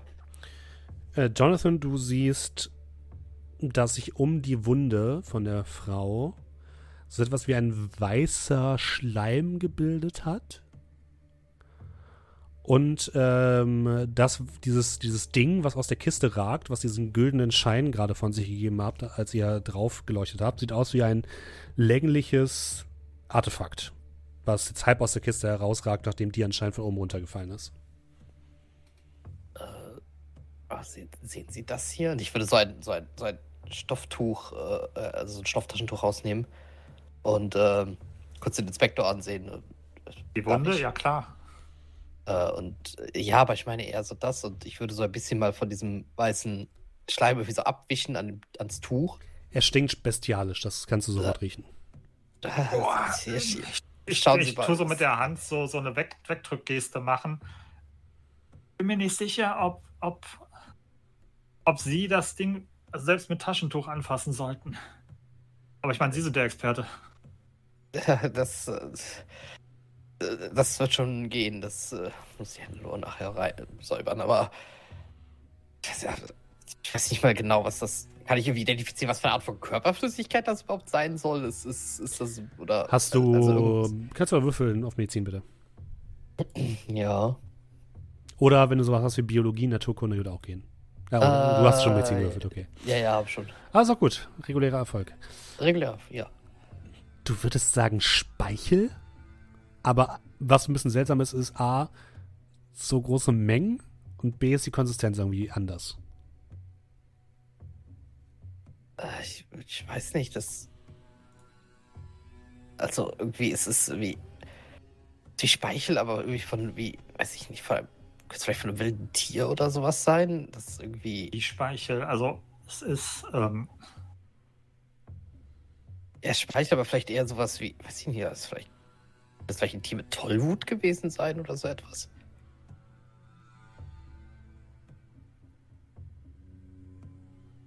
ähm, das passiert parallel, während die anderen versuchen, die Ja, Tür genau, aufzubrechen, oder wie? Ja. Okay. Versuchen, Ähm, das klappt fast Ja, rein. ihr, ihr könnt es gleich schaffen, keine Sorge. Ähm, nur noch mal so zur, weil du gesagt hast, hier Artefakt länglich und so weiter. Ähm, äh, ich kann aber ausschließen, dass die jetzt von dem Ding gefehlt wurde, oder? Also Ja, das passt nicht zusammen. eindeutig. Okay, gut, gut. Das stimmt, ich würde dann auch in dem Fall mal das Taschentuch, ich leg das, ich leg das einfach so mal auf, auf die Leiche und äh, würde da mal gerade schauen, dieses, was, was da genau aus dem, aus der Kiste da eigentlich jetzt rausgefallen ist. Aus der Kiste ragt ein etwa 60 Zentimeter langes Stück bearbeitetes Gold, welches ungefähr 7 Zentimeter breit ist und 1 Zentimeter tief. Beide Enden sind uneben. Es sieht so aus, als wäre es irgendwo rausgebrochen worden.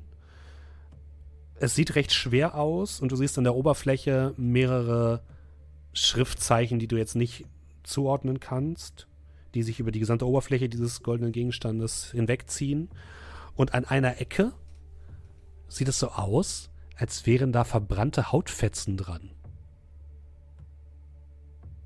Äh, schauen Sie, Inspektor, schauen Sie mal. Das sagt Ihnen, sagt Ihnen diese Sprache hier irgendwas? Das Englisch oder Chinesisch? Wahrscheinlich nicht. Äh, nein. Ähm, Und- ich schauen? Äh, ja, ist irgendwas, was ich nicht spreche. Keine Ahnung. Ja, sind doch hier der, der Spanier. Das ist kein Spanisch, sonst hätte ich Sie doch nicht gefragt. Latein? Das sind, das sind keine lateinischen Schriften, sondern Lat- es sind Zeichen. Das ist auch kein Latein. Es ist, äh, ich weiß es nicht. äh, Aber schauen Sie mal hier, das ist das. Das ist das. Haut, Brand oder. Und dann hört ihr ein lautes Krachen und äh, Locklear und Hollis haben die Tür aufgebrochen. Ja, und äh, ich weiß nicht, ob es hier nur einen Weg gab, links oder rechts. Äh, es gibt zwei Wege, links und rechts. Rechts geht's wieder zur Treppe und links geht's einen anderen Weg entlang. Und ihr riecht Ja. irgendwie etwas, was, was leicht verbrannt riecht. Ey, ich folge dem Geruch. Der Ich würde fol- Folge Hollis. links herumführen. Dann folge ich diesem Geruch. Ihr geht um die Schnell. Ecke, Nee, laufen. ihr lauft um die Ecke und seht tatsächlich, der Gang geht noch ein Stück weiter und dann wieder rechts um die Ecke. Also wahrscheinlich wird er hier einmal komplett herumführen. Und in einer Ecke äh, brennt etwas, was aussieht wie ein großes Bücherregal, lichterloh. Qualm beginnt sich unten in diesem Keller auszubreiten und ähm, es, es riecht nach Feuer. Scheiße. Kriegen wir das gelöscht? Kurzer Blick. Kriegt man das gelöscht? Also das jetzt- Feuer ist, noch, das ist noch nicht super weit. Also ihr, wenn ihr jetzt direkt anfangt und was, euch was Gutes einfallen lasst, wäre es möglich, ja. Also das ist ja ein Regal, was brennt oder so. Ja. Mhm. Ähm, dann würde ich dann dahin und das sieht dann so aus, als würde es auf die überre über übrigen Regale dann aus sich brei ausbreiten. Ja, da stehen noch zwei weitere Regale, die sind noch nicht angefackelt, aber so langsam beginnt das ja, ja. dann äh, könnten wir doch jeweils ein Regal links und rechts beiseite schieben, äh, damit das Feuer kein, Neue Nahrung kriegt. keine neue Nahrung bekommt. Wäre eine Möglichkeit, ja. Mhm. Das äh, wäre dann das, was ich tue. Kann man versuchen, ja. Ihr zieht die anderen Regale so ein bisschen zur Seite, ähm, merkt auf jeden Fall die Hitze des Feuers und der Qualm, der sich langsam ausbreitet, aber ihr, ihr könnt zumindest äh, die, die anderen Regale einmal zur Seite schieben. Gibt es hier irgendwie eine Decke? Gibt es hier irgendetwas, womit man das ersticken könnte? Gibt es hier Fenster? Es gibt ein kleines Fenster, was nach draußen zeigt, direkt über euch. Äh, eine Decke hast du jetzt hier nicht gesehen, aber es gab in dem Raum, wo ihr herkamt, wo die, der Lagerraum, gab es sowas wie Planen und so. Mit dem die Kisten verdeckt waren. Okay, äh, dann würde ich ganz schnell versuchen, hier eine Plane zu holen. Mhm. Würde das da, also. Äh, ich bin gleich wieder da. Ich sag den anderen Bescheid und hol eine Plane. Sup. Äh, Urquhart und äh, äh, Karas, ihr seht, wie, wie Lockley wieder zurückgelaufen kommt, sich wild umguckt und nach einer Plane greift. Da brennen Bücherregale. Irgendwer hat da was angezündet. Äh, passt auf, dass ihr alles hier mitnehmt, was wichtig ist. Wir versuchen, das Feuer zu stoppen. Äh, Okay. ähm, Äh, ich schaue den Inspektor an und würde dann einfach mal zu diesem schweren Stück Gold da greifen. Mhm. Es ist wirklich recht schwer. Also es ist ich bestimmt so würde 6, würd 7 in Kilo. dem Moment, wo er versucht, die Hand auszugreifen, würde ich so den, meinen Stock nehmen und ihm sie, den Arm hochschlagen. Au! Was? was? Die verbrannten Stellen mit Haut, die sie mir erst gezeigt haben, vielleicht sollten wir das nicht anfassen. Äh, äh, Wenn wir es nicht hier rausschaffen, dann wird das wahrscheinlich irgendwann sehr heiß sein und dann, ja, verbrennt man sich vermutlich auch die Haut da dran. Ich pack einfach mit der Hand mal drauf. Es ist kühl. Es ist komplett kühl. Wo kommt dann diese. Ver- Ja. Jetzt helfen Sie mir einfach. Das, es sieht irgendwie, ich weiß nicht, es, es liegt direkt daneben. Vielleicht, vielleicht war das das letzte, womit sie- sich die Person befasst hat. Nimmt jemand das Notizbuch mit? Ja, ja, ich nehme das Okay, Notizbuch mit wollte und gerade sagen, so wie, Moment. wie, wie sieht denn das aus? Kann, ähm, habe ich das Gefühl, dass der gute Karas das alleine tragen kann? Ja. Okay. Es ist nicht angenehm, aber er kann es hintragen. Es ist ungefähr so 8, äh, 8 9 Kilo schwer. 35. Okay. Ja, gut. Ich bin, ich bin schon Hemd, also. ähm, Merrick, als du wieder, wieder rausrennst, kommt dir Jackson Ilias entgegen, der dich sehr, sehr verwirrt anguckt. Was zum Henker, was riecht denn hier so? Es hat jemand Feuer gelegt und die Assistentin ist tot. Äh, bitte und dann was? renne ich an ihm vorbei. äh, äh, okay, er rennt dir hinterher und äh, kommt ebenfalls in den Gang an. Okay, scheiße. Ähm, ich gehe nach oben und rufe die Feuerwehr oder so etwas. Gute Idee. Und dann Und Während er er, weg er war. rennt wieder zurück. Ja. Hm. Äh, durch das Fenster passt aber niemand durch, oder? Nein. Okay, dann, ich werde den Gang wahrscheinlich. Kann man das alleine kontrollieren, das Feuer, wenn jetzt jemand mit Plane kommt? Weil dann Ja. wäre ich weitergelaufen Kannst du, kann in der Zwischenzeit. du kannst mal Spuren suchen machen, Arthur. Das muss doch deine Paradedisziplin sein, oder? Ja. Wie war das mit Forcieren? Du kannst es forcieren, wenn du es nicht schaffst, kann es sein, dass es äh, schlimme Kann es Konsequenzen sein. hat. Kann mich auch ver verlaufen oder äh, an einer falschen Toilette klopfen. Ja. Wird's äh, passieren, Gut. wenn du mir das erlaubst. Ja, möchte ich erlauben. Das ist ein extremer Erfolg. Was ist denn mit dir los? On Nicht fire. Also erst siehst du nichts. Dann bemerkst du eine dünne Spur am Boden. So etwas wie Feuchtigkeit, die in den Boden hineingesickert ist. Oder so etwas ähnliches. Die einmal herumführt. Und wieder Richtung Treppe.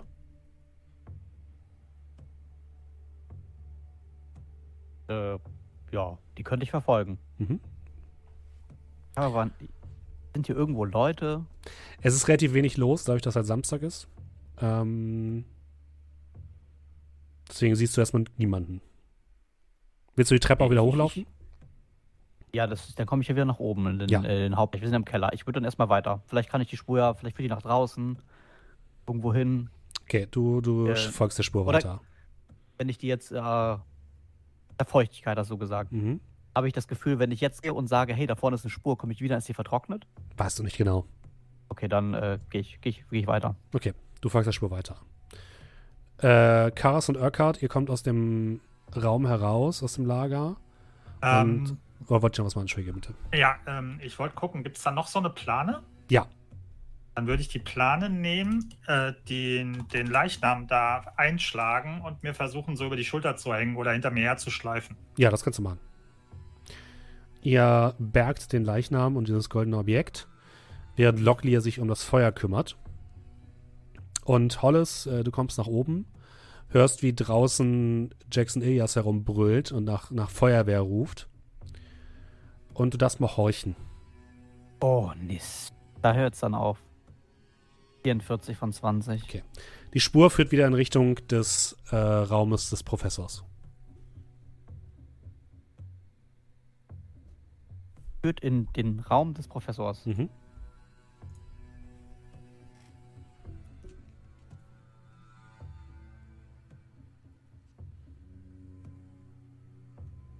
Ähm. Aber ich stand jetzt nicht, ich habe jetzt in, in Gang gehorcht oder. Ja. Mhm.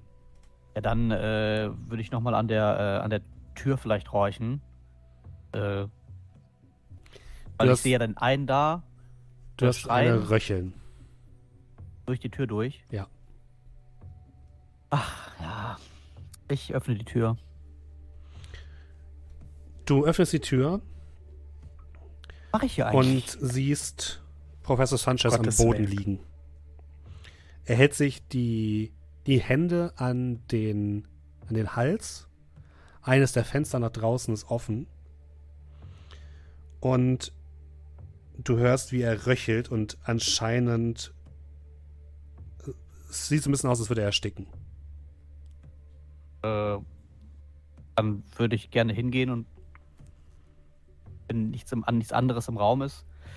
Ähm, hat er eine Wunde am Hals oder hält er siehst sich keine Wunde. Er, er hält sich so den Hals, als würde er gerade irgendwas ersticken. Dann heimlich Manöver. Hast du Medizin oder Erste Hilfe? Äh, ja, erste Hilfe hat halt jeder. Dann mach mal Erste Hilfe. Äh, Ich glaube, das heimlich Manöver wurde noch gar nicht erfunden zu der Zeit, aber egal. Ja, okay, dann würde ich. Das dann ist wäre das Hollis-Mann. ein tolles Manöver zu dieser Zeit. Ja, Leute, äh, habe ich es nicht geschafft. Äh, Wenn er es forciert, kann er ihn doppelt umbringen. ja, ist jetzt die Frage, what could possibly go wrong? Also da du, da du tatsächlich keine Ausbildung hast, würde ich dir jetzt nicht erlauben, das nochmal zu, äh, zu würfeln. Nochmal, ich könnte ja was anderes probieren. Was willst du noch Er hat zumindest gesteigert, Naja, oder? wenn er was 40? im, wenn er an irgendwas erstickt, ne, das kann Mhm. man ja manchmal bei Fußballspieler die Zunge verschlucken oder so, dann mach mal schön A, ne? Okay, du willst ihm in den Mund gucken sozusagen und versuchen rauszuholen, was, was den Atemwege blockiert. Ja. Dann kannst du nochmal First Aid würfeln, bitte. Erste Hilfe. Oh Gott. Also du, du blickst ihm in den Rachen und für eine Sekunde hast du das Gefühl, dass dort irgendetwas sich bewegt hat, dann verschwunden Oh ist und dann denkst du dir so, ja, und jetzt? Und dann hörst du, wie Sanchez dir ins Ohr flüstert, zu, durch sein Röcheln. Er, er hat mich geküsst. Er hat mich ge ge geküsst. Und dann äh, wird Sanchez bewusstlos. Äh, okay, und dann laufe ich nochmal zum Fenster und blicke auf die Straße. Draußen. Weit und breit nicht zu sehen. Direkt, also direkt unter dem Fenster sind mehrere Büsche und danach fängt halt der Park an. Du siehst keine Schleimspuren hier, nein. Äh, ist das aber direkt unter dem Fenster? Das ist eine erste Etage oder Ja, gro- Erdgeschoss. Erdgeschoss. Erdgesch Erdgeschoss, okay. Hm. Ja, und in den Büschen Kleidungsfetzen, Nicht zu sehen, nein. Fußspuren, nichts. Also Fußabdruck so mäßig im. Nicht zu sehen, nein. Okay, dann Währenddessen, schließe ich ihm, schließe ich ihm die Augen. Locklear, du hast das Feuer unter Kontrolle. Ähm, und Urquhart und Karas, ihr habt äh, die Gegenstände und die Leiche geborgen und seht jetzt, dass, dass äh, Merrick Locklear das Feuer mit der Planer löscht. Und von Hollis fehlt die, jede Spur.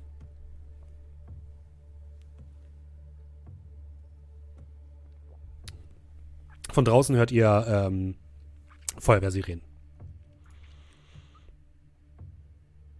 nach draußen. Und ich würde Anstalten machen, halt eben so gut es geht, die mit der mit der leblosen Leiche, die oft über der Schulter die Treppe hoch zu humpeln. Ja, ich wisch mir so ein bisschen äh, die Stirn ab, also Taschentuch abtupfen.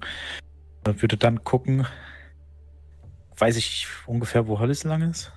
Ja, du würdest sagen, er ist den Weg weitergelaufen und dann vielleicht die Treppe hoch. Es gibt auf jeden Fall hier keinen anderen Ausgang. Ja, Du und dann guckst dir die anderen Türen an und die sind alle geschlossen. Genau, da würde ich dann zu den anderen sagen, ich schau, ich schau mal, wo Hollis hin ist. Der hat, was weiß ich, was er gemacht hat.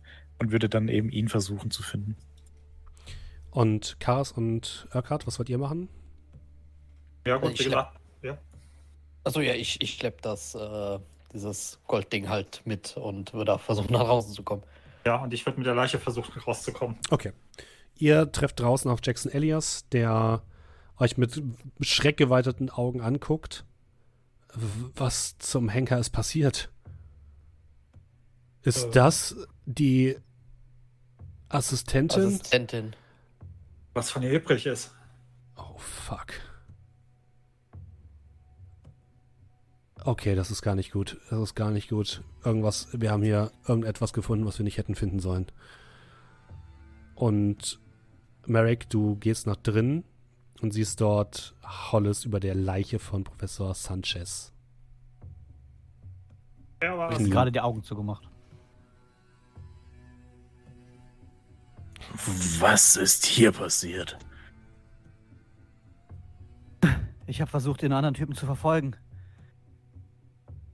Der Professor ist auch tot. Er ist erstickt. Draußen keine Chance. Ich habe nichts mehr gesehen. Er ist durchs Fenster abgehauen. Ich gehe ans Fenster, guck runter. Mhm. Wie tief ist das? Das ist ein bisschen Erdgeschoss. Ist nicht sonderlich tief. Also könnte man theoretisch springen. Ja. Ah, Verdammt. Ähm, bevor ich es vergesse, Arthur, du darfst natürlich nochmal geistige Stabilität würfeln. Warum? Weil ich da was gesehen habe, was ich Yep. hätte sehen sollen? Kannst du auch, kannst du auch einfach vergessen. Wer zu tief in die Münder von toten Menschen guckt, 77. äh, ein W3 bitte. Vollen drei Punkte. Geht ja gut los.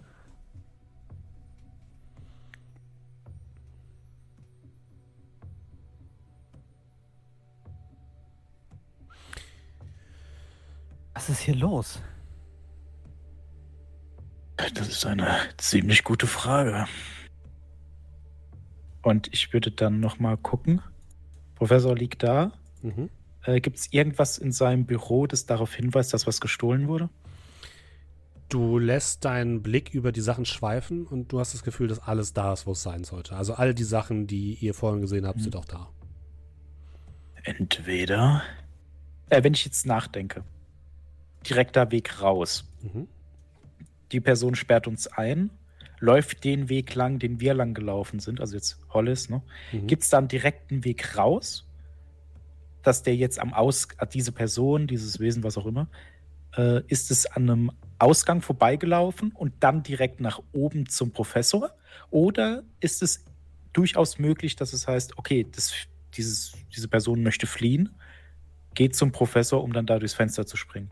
Oder wäre das ein Umweg? So, Du- ob er zufällig da vorbeigekommen ist. Genau, war das Mhm. Zufall oder könnte ich schon sagen, ja, ich glaube, der hat vielleicht den Professor besuchen wollen? Du hast das Gefühl, dass diese ganze Sache mit dem Brand unten im Keller auf jeden Fall eine Ablenkung war. Und Mhm. entsprechend würdest du eher sagen, dass der Professor vielleicht das Ziel gewesen ist. Unser guter Professor hier hat irgendjemanden ganz, ganz schön verärgert. Ich denke, jemand hat es auf ihn abgesehen gehabt. Ich würde dann so zum Tisch gehen, bisschen so gucken, ob da irgendwie Papiere liegen, irgendwas, ein Buch. Also du findest jede Menge Sachen über Mhm. äh, die Archäolog archäologische Geschichte der Gegend. Eine kleine Anmerkung, ich kann kein Spanisch. Dann findest du sehr viele Sachen, die auf Spanisch sind. Okay. Also du findest nichts, was irgendwie interessant ist. Auch du würdest sagen, wenn du einmal rüber guckst mit deinem Okkultisten wissen, das kein sieht alles nach einfachen. Also ihr findet hier ein paar Zeichnungen von Pyramiden, also ist nichts Spannendes, so richtig. Die Assistentin, der Professor. Irgendwas ist hier ganz und ganz und ganz und gar nicht in Ordnung.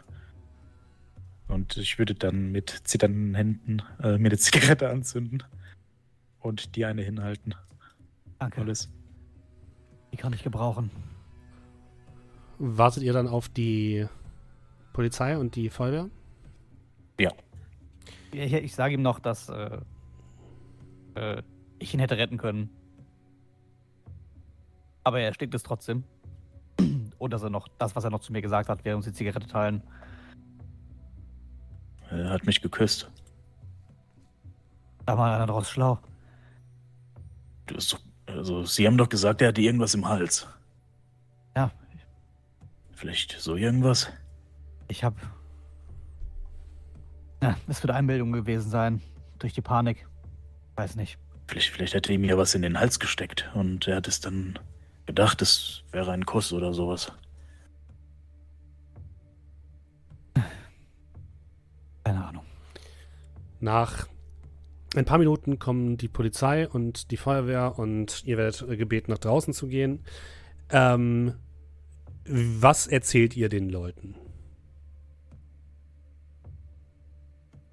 Und Ähm. äh, Jonathan äh, übergibst du die, das goldene Ding der Polizei. Und äh, Äh, ja. das Notizbuch. Das Notizbuch hat, glaube ich, der Inspektor. Ich, äh, also ich würde aber das goldene Ding natürlich der Polizei übergeben. Okay. Mhm. Übergebt ihr auch das Notizbuch, äh, Äh.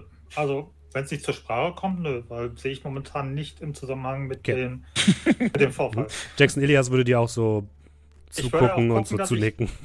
dass ich, dass ich, also ich würde das Notizbuch in der Innentasche tragen, Mhm. also dass auch Jackson das Ding nicht sieht. Achso, okay, alles klar. Hm? Kein Problem. Ja, ich würde tatsächlich dann mehr oder minder eigentlich alles erzählen, was passiert ist. Okay. Also wir gehen runter, finden die Leiche, werden eingesperrt, da ist ein Brand und dann ist der Professor tot.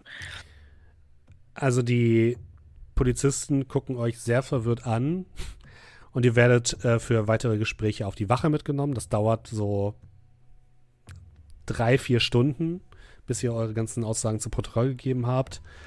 Ihr habt jetzt das Gefühl, dass die euch nicht so hundertprozentig geglaubt haben und ihr werdet gebeten, euch bereit zu halten, falls es noch Nachfragen gibt. Aber ihr habt jetzt nicht das Gefühl, dass die Polizei dem irgendwie weiter nachgeht.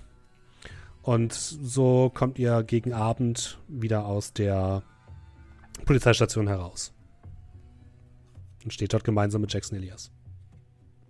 Geh mal davon aus, ihr beiden erzählt uns beiden, dass der Professor tot ist und wie er gestorben ist. Aber oder? natürlich. Erzähl Okay. das gerne, gerne.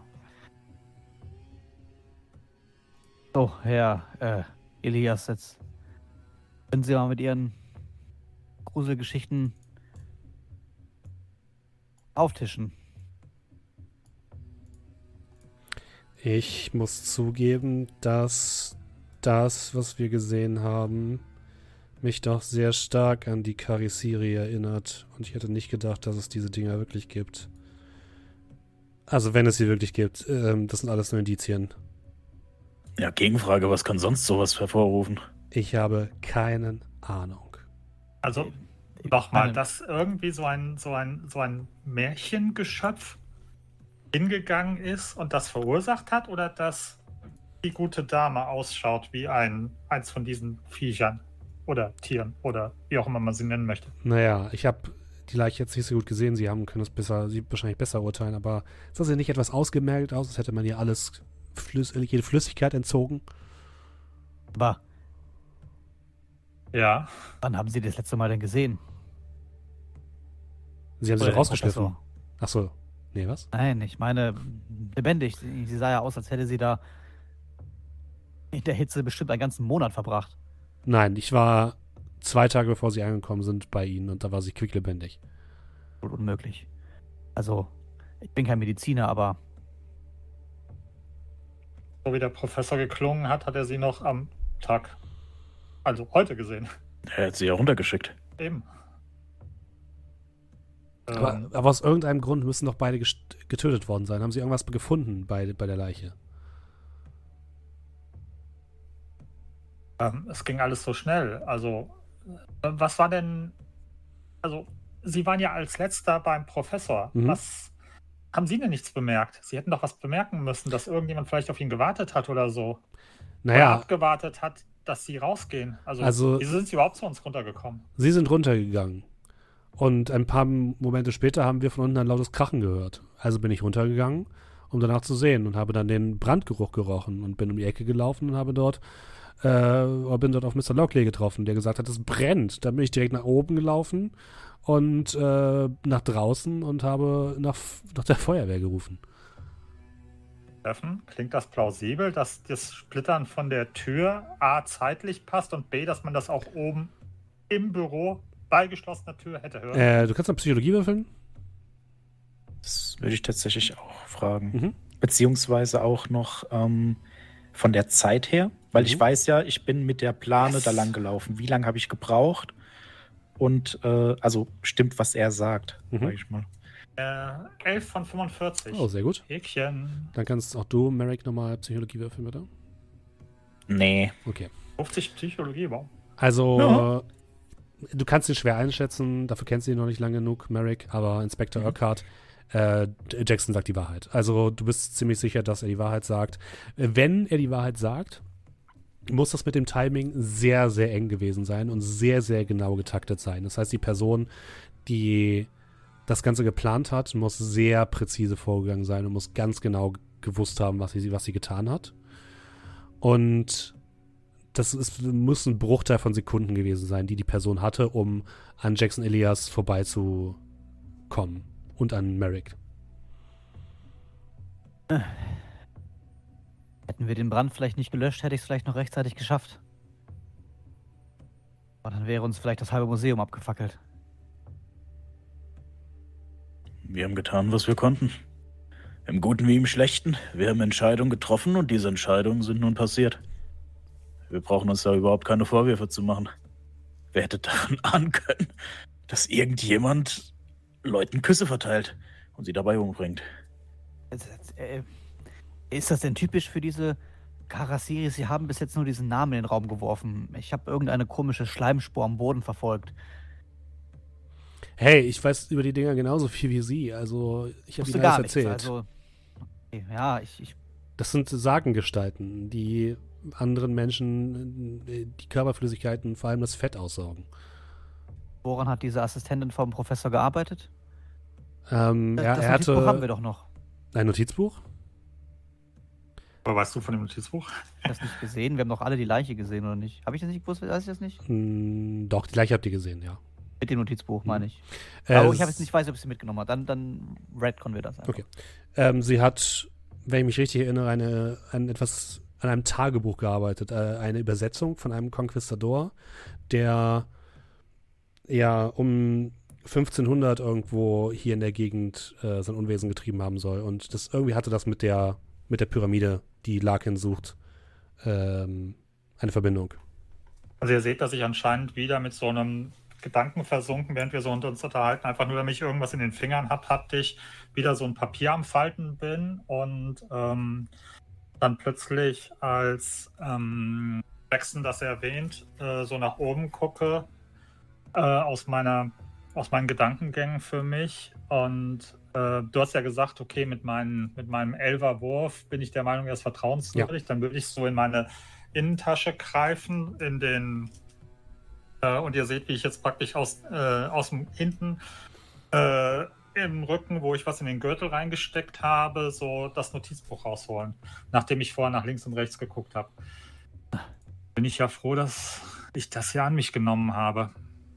Würde so auf den Tisch legen. Dann sollten wir mal reingucken, oder?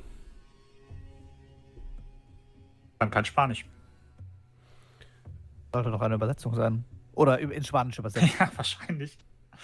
Gehe ich mal davon aus, aus was ähm, wir früher Nee, geht davon hat. aus, dass es von Spanisch ins Englische ist. Ach so. Ja, wir gucken einfach mal rein. Ja. Ihr öffnet die Seite. Äh, am Anfang gibt es halt so ein paar Notizen darüber und ein paar Einträge darüber, dass ähm, Monsieur ähm, ähm, ähm Senora äh, Ruiz Riso, Riso ähm, ja ein Tagebuch eines spanischen Konquistadoren übersetzt hat. Ich gebe euch das mal frei, werde es aber auch einmal kurz vorlesen für alle Leute, die den Podcast hören. Spanisch 1543 von Gaspar Figueroa auf Vellum verfasst. Figueroa, Spanier, der mit Francisco Pizarro nach Peru reiste. Laut des Textes begab sich Figueroa nach der Ermordung Pizarros im Jahr 1541 selbstständig auf die Suche nach Ruhm und Reichtum. Er wurde dabei von Hernando Ruiz, Diego Garrido, Luis de Mendoza und Pedro de Velasco begleitet. Konquistadoren, die ebenfalls unter Pizarro gedient hatten. Sie reisten in das südliche Hochland der Anden auf der Suche nach Schätzen in der Hoffnung, sich so zu bereichern und nach ihrer Rückkehr nach Spanien im Luxus leben zu können. Als sie von Gerüchten über einen uralten Tempel voller Gold hörten, begaben die Männer sich in die Berge südwestlich des Titicaca-Sees. Dort fanden sie eine Pyramide, die von einem Netzwerk aus unterirdischen Tunneln umgeben waren. Die Wände dieser Tunnel waren mit komplexen Einlegearbeiten aus Gold verziert. Die Männer schafften es, ein großes Stück dieses Goldes aus der Wand herauszuhebeln, jedoch erschöpfte sie diese Arbeit. In dieser Nacht, während sie ruhten, wurden Figueroas Gefährten von einer schrecklichen Krankheit herangesucht. Am Morgen sahen sie hager und totenähnlich aus. Sie klagten über einen entsetzlichen Hunger und begannen Figueroa zu verfolgen. De Mendoza holte ihn ein und begann sich von ihm zu ernähren, als ob er ein menschlichen Blutegel wäre. Figueroa schoss seinem Freund in den Kopf und floh. Er hielt nur lange genug an, um so viel Gold mitzunehmen, wie er tragen konnte. Figueroa tauchte irgendwann wieder in Lima auf und hoffte, dort eine Reise nach Hause antreten zu können, aber das Erlebte hatte ihn geschwächt. Figueroa beschreibt sich selbst als ausgemergelt, als kaum mehr als, ein als eine lebendige Leiche. Ich glaube, die letzten Geständnisse waren Figueroas Versuche, sich von der Schuld freizumachen, zu der seine Gier ihn verleitet hatte. Er glaubte, dass sein Schicksal und seine Gefährten die Strafe dafür waren, dass sie einen heiligen Ort entweiht hatten. Sein sehnlichster Wunsch war es, den Schrecken, äh, den Schaden, den sie verursacht hatten, ungeschehen zu machen. Er beschreibt, dass er immer noch die Stimmen seiner Freunde hören kann, wie sie von unbändigen Hunger schreien und wie er tief in der Nacht auch noch, ein, auch noch eine weitere Stimme hört, die uralt und verführerisch äh, ist und ihm das ewige Leben verspricht, wenn er nur zum Tempel zurückkehrt. Die Stimme ließ ihn wissen, wie er zu kontaktieren könnte, aber er scheint, es scheint, als wäre Figueroa zu ängstlich gewesen, um es zu versuchen. Ein Nachwort des Priesters, der die letzte Ölung erteilte, erwähnt, dass Figueroa einen Tag, nachdem er seine letzten Beichten verendet hatte, starb. Seine letzten Worte waren eine Bitte, an welche Götter auch immer ihn hören mögen, dass sie ihm seine Blasphemie vergeben würden. Ich würde währenddessen, wenn wir das so gelesen haben, einmal so da stehen und so, so ein bisschen, also ich habe halt quasi meinen äh, Kruzifix in der Hand. Äh, ihr seht das immer so ein bisschen so, so aufleuchten, wenn da ein bisschen Licht drauf fällt, weil es halt, äh, sie seht halt quasi, das ist so eine, es ist sehr hell. Ähm, fast silbern, allerdings ist es halt, ihr seht halt, es ist scheinbar ein sehr, sehr helles Messing. Äh, weswegen es auch manchmal so ein bisschen gülden aufleuchtet. Und ähm, ich schaue quasi murmel so ein bisschen vor mich hin. Teufel lauert, ähm, kann überall lauern. Ähm,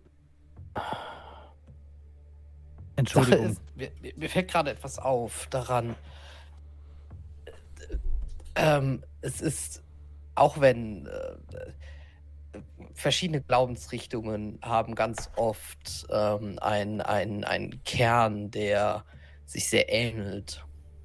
Ähm, das Ganze klingt für mich tatsächlich etwas, also Gier ist eine Todsünde, wie Sie vielleicht wissen. Und Todsünden können, werden auch teilweise ein bisschen wie ein, naja, Kontakt zum Teufel beschrieben. Und für mich klingt es so, dass an diesem ganzen Glauben tatsächlich vielleicht mehr dran sein könnte, als manche hier das vielleicht äh, gerne hätten. Was Oder aus, also, also für mich klingt das alles ja ein bisschen, als hätte sich äh, jemand vielleicht mit Mächten eingelassen, die nicht sehr gut sind. Pardon, Herr, Pater, äh, Herr Karas, ich wollte Ihnen nicht ins Wort fallen, aber was mich, mich viel mehr äh, stutzig macht, ist das hier. Schauen Sie mal, ich nehme das Notizbuch, drehe das in alle Richtungen und zeige auf die erste Seite, in die dritte Spalte oder vierte, wo die Namen aufgeführt sind und gehe die Namen durch und halte dann bei Luis de Mendoza an. Das äh, muss ein Zufall sein. Hm, naja, ich meine. Ich meine. Wir haben gestern selber Namen. noch den Scherz gemacht, dass er aussieht wie ein Karasi. Kara, Kara, Wir wissen, was Kari ich meine. Siri. Aber nicht Mendoza, sondern der andere. La nein. Äh, Larkin, oder? oder? Sieht aus wie ein. Äh, nein, der sieht aus, als wäre er ausgesaugt worden. Von einem. Das war. Kari Siri. Also, äh, mein, mein. Irgendwo sagt etwas Irrationales in mir, dass ähm, hierzulande teilweise natürlich sich äh, Nachnamen über viele, viele Generationen halt erstrecken und auch äh, gerade die Vornamen immer mal wieder auch Bestandteile der, der, der Ahnen beinhalten, Großväter, Väter und so weiter. Aber etwas in mir sagt auch, dass da etwas daran sein könnte, was Sie sagen. Vielleicht ist er ja ein Ahne von diesem Mendoza und weiß vielleicht davon und ist deswegen auch bei unserem guten Freund Larkin. Wer weiß, wer hier da die Zügel in der Hand hat. So oder so, diese Expedition in den Dschungel scheint auf jeden Fall deutlich nervenaufreibender zu werden, als wir es vielleicht vorerst dachten. Und wie nervend aufreibend, das erfahren wir erst in der nächsten Woche, liebe Leute. Das war mir wie immer eine große Freude. Ich habe euch nicht den ganz fiesen Cliffhanger gegeben sondern einen, einen halbfiesen. Äh, das war die erste Folge von Masken des Niala Totep. Ich hoffe, ihr habt viel Spaß und habt euch wohl unterhalten gefühlt. Wie immer geht natürlich, wenn ihr uns unterstützen wollt, dann könnt ihr das tun. Entweder über Twitch, einfach indem ihr zum Beispiel einen Zap vergebt. Das könnt ihr auch einmal im Monat kostenlos machen, wenn ihr Amazon Prime-Kunde seid. Oder ihr könnt uns über Kofi unterstützen. Dort gibt es äh, einfacher die Möglichkeit, uns zu Donation Donations zu geben. Ihr könnt natürlich uns einfach weiterempfehlen, da freuen wir uns immer. Natürlich auch immer die ersten Folgen einer neuen Kampagne sind immer sehr dankbar dafür, sie ihnen neuen Leuten zu zeigen. Und äh, ihr könnt auch gerne auf unseren Discord kommen. Dort gibt es äh, ganz viele tolle Leute, die mit euch über Pen Paper reden wollen. Dort werden Rollen angeboten, Runden angeboten, meine ich natürlich. Und in zwei Wochen ähm, werden wir den Discord auch ein bisschen umräumen, sodass es da ganz viele äh, neue, übersichtlichere Sachen gibt. Und wer uns über Twitch unterstützt hat, das hat jetzt der gute Julian für uns. Ja, ähm, ich habe ich, ich, sehe nur gerade, ich weiß nicht, ob in deinem Verlauf mehr drin ist. Ich habe den letzten Sub da drin stehen von vor vier Tagen. Ich weiß nicht, ob es einen älteren dort gibt. Oh, ansonsten, ähm, ansonsten gilt wie immer, ne, falls ich jetzt jemanden von euch äh, übersehen haben sollte, schreibt mich einfach gerne gerade auf Discord an oder sowas, dann, dann hole ich das gerne nach. Manchmal, wie gesagt, diese Aktivitäten Ding. Das reicht nicht äh, immer so sonderlich weit weg, wenn gerade vor allem jetzt wieder mehr reinkommt. Äh, ich ähm, kann bis zu zwei Wochen zurück. Achso, siehst du etwas, äh, ähm, was da vielleicht ist äh, von vor dem Eintrag von Skippy? Hm. Vor vier Tagen. Nein. Okay, dann fange ich dort an. Gut. Ähm, so, dann hat, ja, wie ich es gerade schon mal gesagt habe, kleiner Spoiler quasi, äh, hat Skippy mit Prime gesappt für sieben Monate und schreibt viel Liebe für Vergangenes und noch mehr Freude für Dinge, die da kommen werden. Vielen lieben Dank dir dafür. Äh, dann hat Aniwai ganz neu mit Prime gesagt. Herzlich willkommen, vielen lieben Dank. Waste Your Youth ähm, wasted definitiv sein Prime bei uns. Nein, der ist nicht gewastet. Ähm, auch ganz neu. Herzlich willkommen, vielen lieben Dank dir. Äh, Decaro ist auch ganz neu mit Prime dabei. Herzlich willkommen, vielen lieben Dank. Dann hat äh, Lorda mit Prime für 15 Monate abonniert und schreibt: Ich melde mich zurück zum Dienst Großsektenführer. Ich habe unsere armen Seele in den Dschungel von Peru geführt, um sie dort auf ihre Odyssee zu schicken. Ich hoffe, sie werden euch ein würdiges Opfer sein. Habe dafür gesorgt, dass sie herzlichst empfangen werden. Keine Sorge, sie werden schon bald merken, dass 35 Stabilität diesmal nicht reichen wird. Hochachtungsvoll, dein ergebener Dealer. Vielen lieben Dank, dir, Lorda. Ähm, für die 15 Monate. Dann hat äh, Wojciech für vier Monate gesubbt mit Prime und schreibt: Masken, Masken, freue ich mich schon auf Samstag auf die Podcast-Folge. Wenn du das jetzt hörst, vielen lieben Dank dir dafür. Ähm, dann habe ich gesubbt für 38 Monate und schreibe Abend. Dann äh, Landau hat für acht Monate mit Prime gesubbt. Vielen lieben Dank dir. Confusing Concussion hat für 14 Monate mit, äh, gesubbt und schreibt, freue mich schon riesig auf den Start heute. Ich hoffe, es hat dir gefallen. Vielen lieben Dank dir dafür. Ähm, dann hat äh, Nemo für zwei Monate mit Prime gesubbt, schreibt richtig hyped, freue mich mega. Auch heute hoffe ich, es hat gefallen. Vielen lieben Dank dir dafür. Platypus hat für 31 Monate mit Prime gesubbt. Vielen lieben Dank dir. Crash hat für sechs Monate mit Prime gesubbt, schreibt ein halbes Jahr Spaß mit euch. Auf äh, hoffentlich noch viele weitere, längere Zeit mehr. Vielen lieben Dank dir dafür. Laidback hat für zehn Monate gesubbt, schreibt, ich würde gern zusehen, aber Julian, du weißt ja, was los ist. Ich wünsche euch viel Spaß oder hoffe, dass ihr viel Spaß hattet, wenn das vorgelesen wird. Vielen lieben Dank dir äh, und danke. Äh, ja, ich hoffe, du hast Spaß jetzt beim, wenn du es jetzt dann beim Nachholen hörst und äh, hattest hoffentlich eine angenehme Schicht. Er Frühschicht, deswegen kann er leider nicht dabei sein.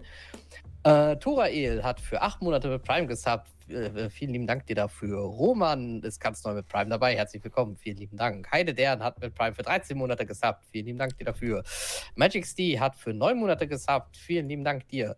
Äh, Panda hat für elf Monate mit Prime gesubbt. Vielen lieben Dank dir dafür. Wie, äh, Weekendy hat für drei Monate gesubbt. Vielen lieben Dank dir dafür.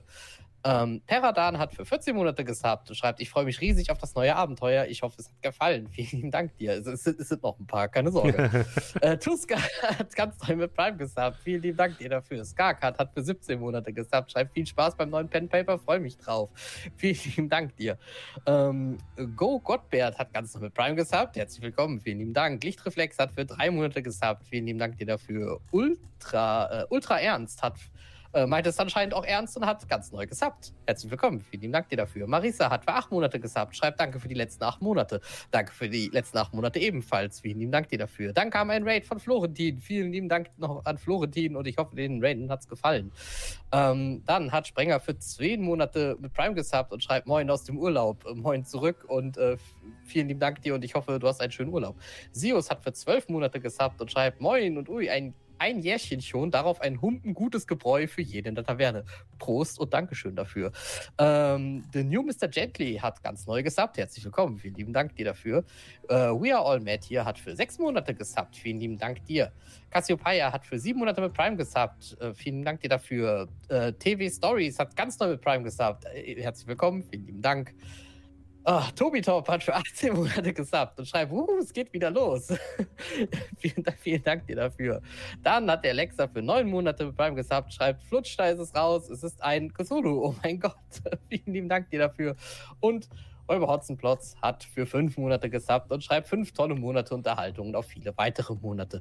Vielen lieben Dank dir dafür. Sorry, wenn das jetzt so ein bisschen wie vom Fließband klang, ja. aber das ist bei viel vorzulesen leider manchmal ein bisschen so. Trotzdem vielen lieben Dank an euch alle. Vielen, vielen Dank euch alle und ich habe auch noch zwei Donations über Kofi reinbekommen. Einmal von Ukashek, kleine Spende von einem langjährigen Podcast-Hörer, der keine Zeit für Twitch-Quatsch hat. Vielen, vielen Dank dir. Und vom Bierjungen. Wow, ihr habt nicht nur einen, sondern gleich zwei tolle Spielleiter in eurer Runde. Grüße gehen raus an André. Äh, vielen, vielen Dank. Vielen, vielen Dank. Danke, Junge. Gut. Und damit würde ich sagen, beenden wir den Podcast äh, für heute hier und alle anderen nehmen wir gleich mit auf einen kleinen Raid. Habt vielen Dank fürs Zuhören und von den Podcast-Hörerinnen verabschieden wir uns. Macht es gut. Bis zum nächsten Mal. Tschüss. Tschüss. Schlaf gut.